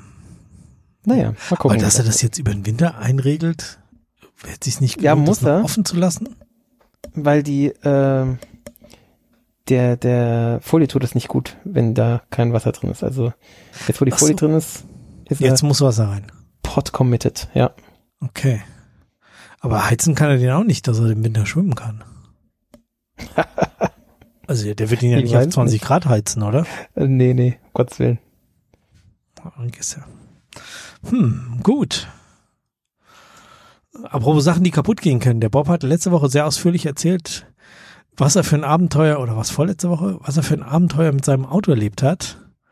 Ich habe auf Instagram, also ich habe es noch nicht mal gesehen, meine Frau hat es gesehen, dein Auto ist zurück. So ist es. Ähm, ja, wie das im Grunde am Ende ausging, hatte ich ja beim letzten Mal schon berichtet. Ähm, beziehungsweise ich weiß gar nicht, wie weit wir gekommen waren. Also ähm, es gab die Anfrage auf jeden Fall dann doch noch bei VW, ob VW das vielleicht alles bezahlen möchte. Und es gab auch noch die Anfrage bei VW, ähm, ob sich das, ob sich VW zu dem zu dieser Bremsthematik äußern möchte und ähm, beides ist dann zu meinen Gunsten sozusagen ausgegangen. Äh, VW hat das alles auf Gewährleistung ähm, beziehungsweise auf Mobilitätsgarantie übernommen. Ähm, und VW hat gesagt, die Bremse muss ausgetauscht werden. Dann war noch eine gewisse Wartezeit ähm, drin, dass ähm, Genau, das war der letzte Stand. So, ja, ich kriege jetzt eine neue Bremse, aber die ist nicht Sie ist nicht- lieferbar. sie ist nicht lieferbar gewesen. Genau, das hat dann ungefähr eine Woche gedauert, ungefähr, schätze ich, oder ein bisschen länger. Weiß nicht mehr genau, wie viel da jetzt zwischen unserer Aufnahme und dann der Aufnahme mit dem Willems und dann dem Abholen des Autos, also irgendwie Größenordnung anderthalb Wochen oder sowas. Ähm, war die Bremse dann da, dann musste natürlich noch eingebaut werden und so weiter. Und dann äh, bin ich hingefahren und hab's abgeholt und ja, äh, relativ unspektakulär jetzt im Grunde äh, ausgegangen am Ende. Ich war, hatte halt ein paar, zwei Wochen sowas, kein Auto. Ähm, jetzt habe ich wieder eins und die Bremse ist jetzt nicht mehr, die war vorher so hinten so, so, wenn man durch die Felge geguckt hat, so ein, so ein ganz tief dunkelbrauer, dunkelgrauer Kasten. Jetzt ist er schwarz. Also irgendwie sieht ein bisschen anders aus, aber eigentlich auch trotzdem genauso und bremst. Hört sich ein kleines bisschen anders an. Wenn, wenn, wenn eine, wenn, wenn du beim, kurz bevor du zum Stehen kommst, du bremst und kurz bevor du zum Stehen kommst, entschließt du dich doch, den Fuß wieder von der Bremse zu nehmen und doch weiterzufahren, zum Beispiel weil das Auto an der Ampel vor dir wieder anfährt, dann macht es so ein eigenartiges Geräusch, wo du das, das Loslassen der Bremse hinten jetzt hören kannst. Es ist wie, als wenn irgendwas ausrastet. Ähm, so ein Das metallisches rast auch gleich aus. Entschuldigung. ja, so ein metallisches Schrunk, das da aufgeht. Und äh, das Geräusch kannte ich so vorher nicht. Das macht es jetzt halt. Ich nehme das jetzt mal als normal hin, weil die haben auch Testfahrten gemacht und so haben sie gesagt und haben das alles ausprobiert. und auf der ganzen äh, Heimfahrt habe ich natürlich mein neu erworbenes Laserthermometer ähm, an jedem Ladestopp ausprobiert und an jedem Stop, wo ich Pipi machen war oder Kaffee kaufen oder sonst irgendwas. Ich habe jedes Mal habe ich meine Bremse gelasert ähm, und oder geinfrarotet und es war sehr unauffällig. Also wir hatten an dem Tag irgendwie, keine Ahnung, 30 Grad Außentemperatur und ich glaube, das höchste, was ich mal gemessen habe, waren 41 und da war ich wahrscheinlich etwas schwungvoll von der Autobahn auf die Autobahnraststätte drauf gefahren und hatte dann gebremst. Und dann ist es mal ein bisschen warm geworden. Vielleicht waren es auch 35 Grad an dem Tag, ich weiß nicht mehr genau. Jedenfalls absolut unauffällige Temperaturen, knapp über der Außentemperatur. Ähm, von daher, das scheint schon mal in Ordnung. Aber gut, das war bei der anderen Bremse natürlich auch für, für über anderthalb Jahre so, bis es dann auf einmal nicht mehr so war. Ja, Ähm, klar. aber ich drück mir da jetzt mal selbst die Daumen, dass die jetzt hält. Ja. Hm, ja, es hat ja noch ein gutes Ende genommen. Zwischendurch klang das ja echt schon so, ja, da ist nichts. Was hast du dich überhaupt abschleppen lassen? Ja, das war auch so das, wo ich, also so zurückdenkend an, an diesen Tag, wo uns das verkündet wurde und bis sich dann aufgelöst hat, ähm, du siehst ja schon so den, den Geldäquivalent von, von einem Kurzurlaub oder so einfach mal in Rauch aufgehen und ähm, denkst dir, das mit dem Geld hätte ich auch Schlaueres machen können, ja. Und Total. ähm, ja, insofern, man, man hat da schon mal so ein, zwei Tage, wo man auch schlechte Laune hat und, und, und irgendwie nicht so gut schläft und ich denke, das muss doch jetzt alles nicht sein. Äh, ich hab's, ich habe ja auch keinen Dukatenscheißer im Keller stehen. Ah, Doch, habe ich, aber ist noch nicht angeschlossen. Äh, Du hast eine Ducati im Keller stehen, oder? die habe ich verkauft, die gibt's nicht mehr. Oh, Ähm, ja.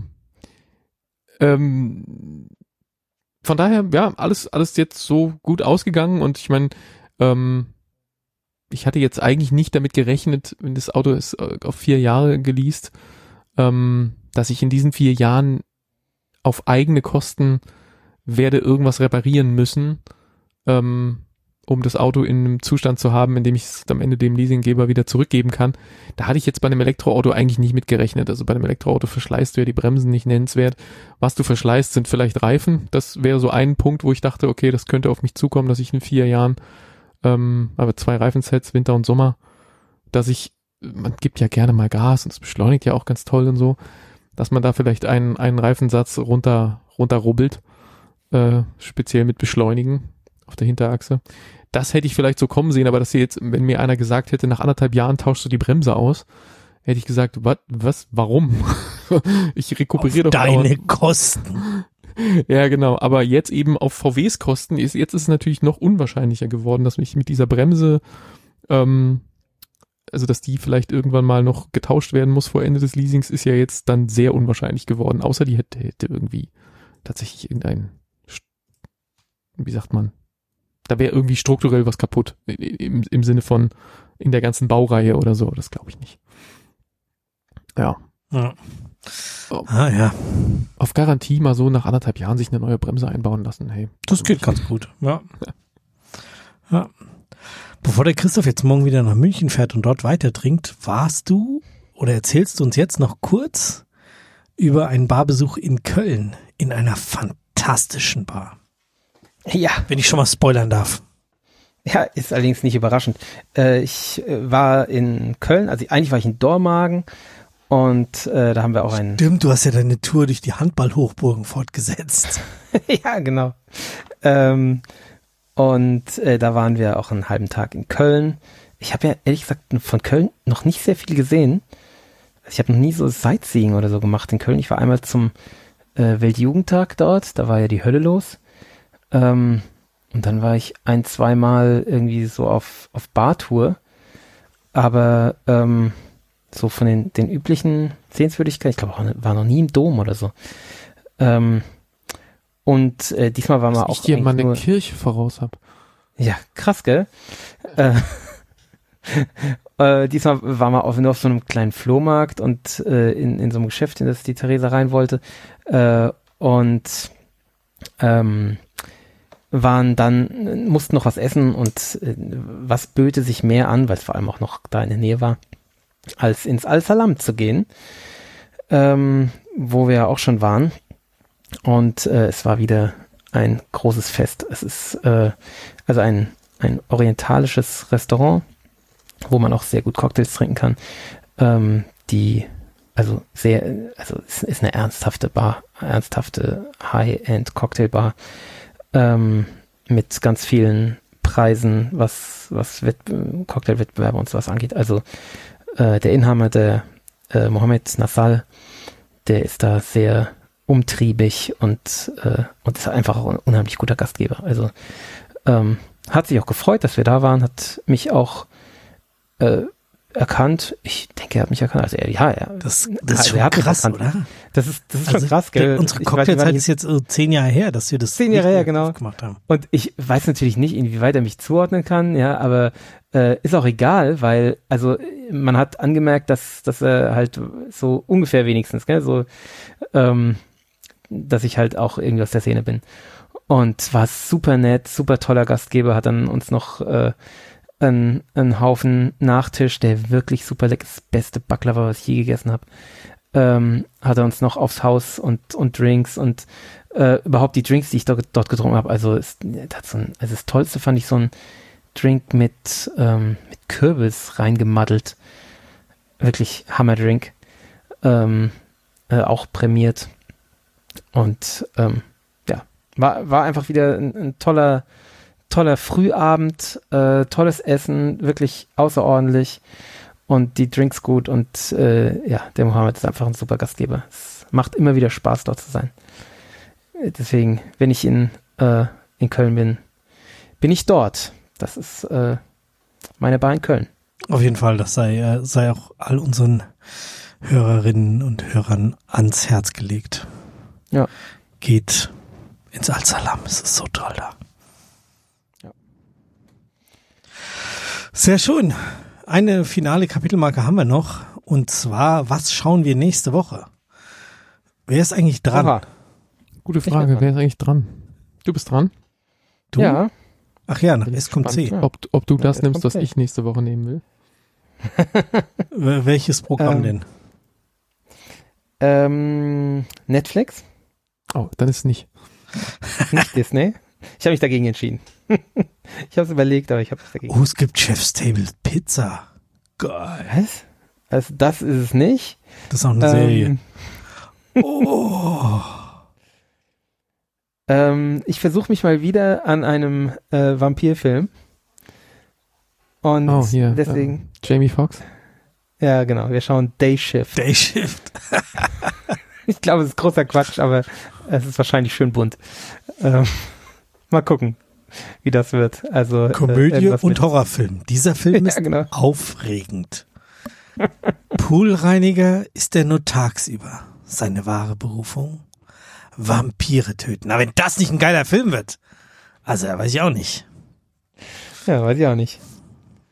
Dayshift, ja, ich hatte, ich hatte ihn auch schon unter, unterm Cursor und habe gedacht, äh, soll ich das nehmen, wenn ich das nächste Mal dran bin? Hm, weiß nicht. Hätte mich aber auch dagegen entschieden und ich glaube Ich glaub, auch, die das, was du gerade verm vermutet hast, was ich vielleicht nächste Woche nehme, ist es auch nicht. Also hm, Nee? warten wir mal ab. Ah, okay. Äh, die, die Bewertungen bei IMDb sind nicht so wahnsinnig gut, glaube ich. Aber egal. Man muss auch mal ein Risiko eingehen. Und es, ich finde, es ist so ein klassischer Sneak-Film. Es ist Das passt stimmt. einfach gut. Ja. Ja, 6,1 bei IMDb, das wird wohl nix. Aber ist egal. Äh, vielleicht wird's lustig. Da haben wir schon Schlimmeres angeklickt. Ja, und ich meine, Dave Franco, Jamie Foxx, ähm, ähm, ja, Und, und hier, äh, wie heißt der? Der Hund, äh, Doc Dings. Ach Gott, ich stehe auf dem Schlauch. Der Rapper. Äh, Snoop Dogg. Dizzle. Snoop Dogg, genau. Snoop Dogg, ja. Der Hund. Da bin ich auch erstmal nicht drauf gekommen. Erst als du Rapper gesagt hast, wusste ich, irgendwas mit Hund war. Ich wusste, es war irgendwas mit Hund, aber ich wusste nicht genau. Der, der Hund. Schisseldizzle, das hättest du gleich sagen können. Hätte doch alle Bescheid Ja, gewusst. Ja, genau. Verschissel, Schnissel. Okay, wie kann man jetzt davon abmoderieren? Ich weiß es nicht. Ähm, ja. Ich muss auch übrigens schon seit 20 Minuten hart ins Bett. Also ich glaube, ich, ich war sehr da froh. aufs Klo. Nee, das ich muss auch nicht. ins Bett. Ich muss ja morgen nach München fahren. Ich Irgendwie werde jetzt noch, einen- noch einen Tweet absetzen, ob, ob mir jemand morgen Gesellschaft leisten will in der Goldenen Bar. und dann Ähm, umfallen und einschlafen. so eine Art, ja. Genau, so machen wir das jetzt und ihr geht auf sneakpot.de, schreibt Kommentare zu dieser Sendung, schaltet nächste Woche wieder ein, wenn wir das mit dem Hund gucken und ähm, Vampire töten. Danke fürs Zuhören. Bis dahin. Gute Nacht. Gute Nacht. Tschüss.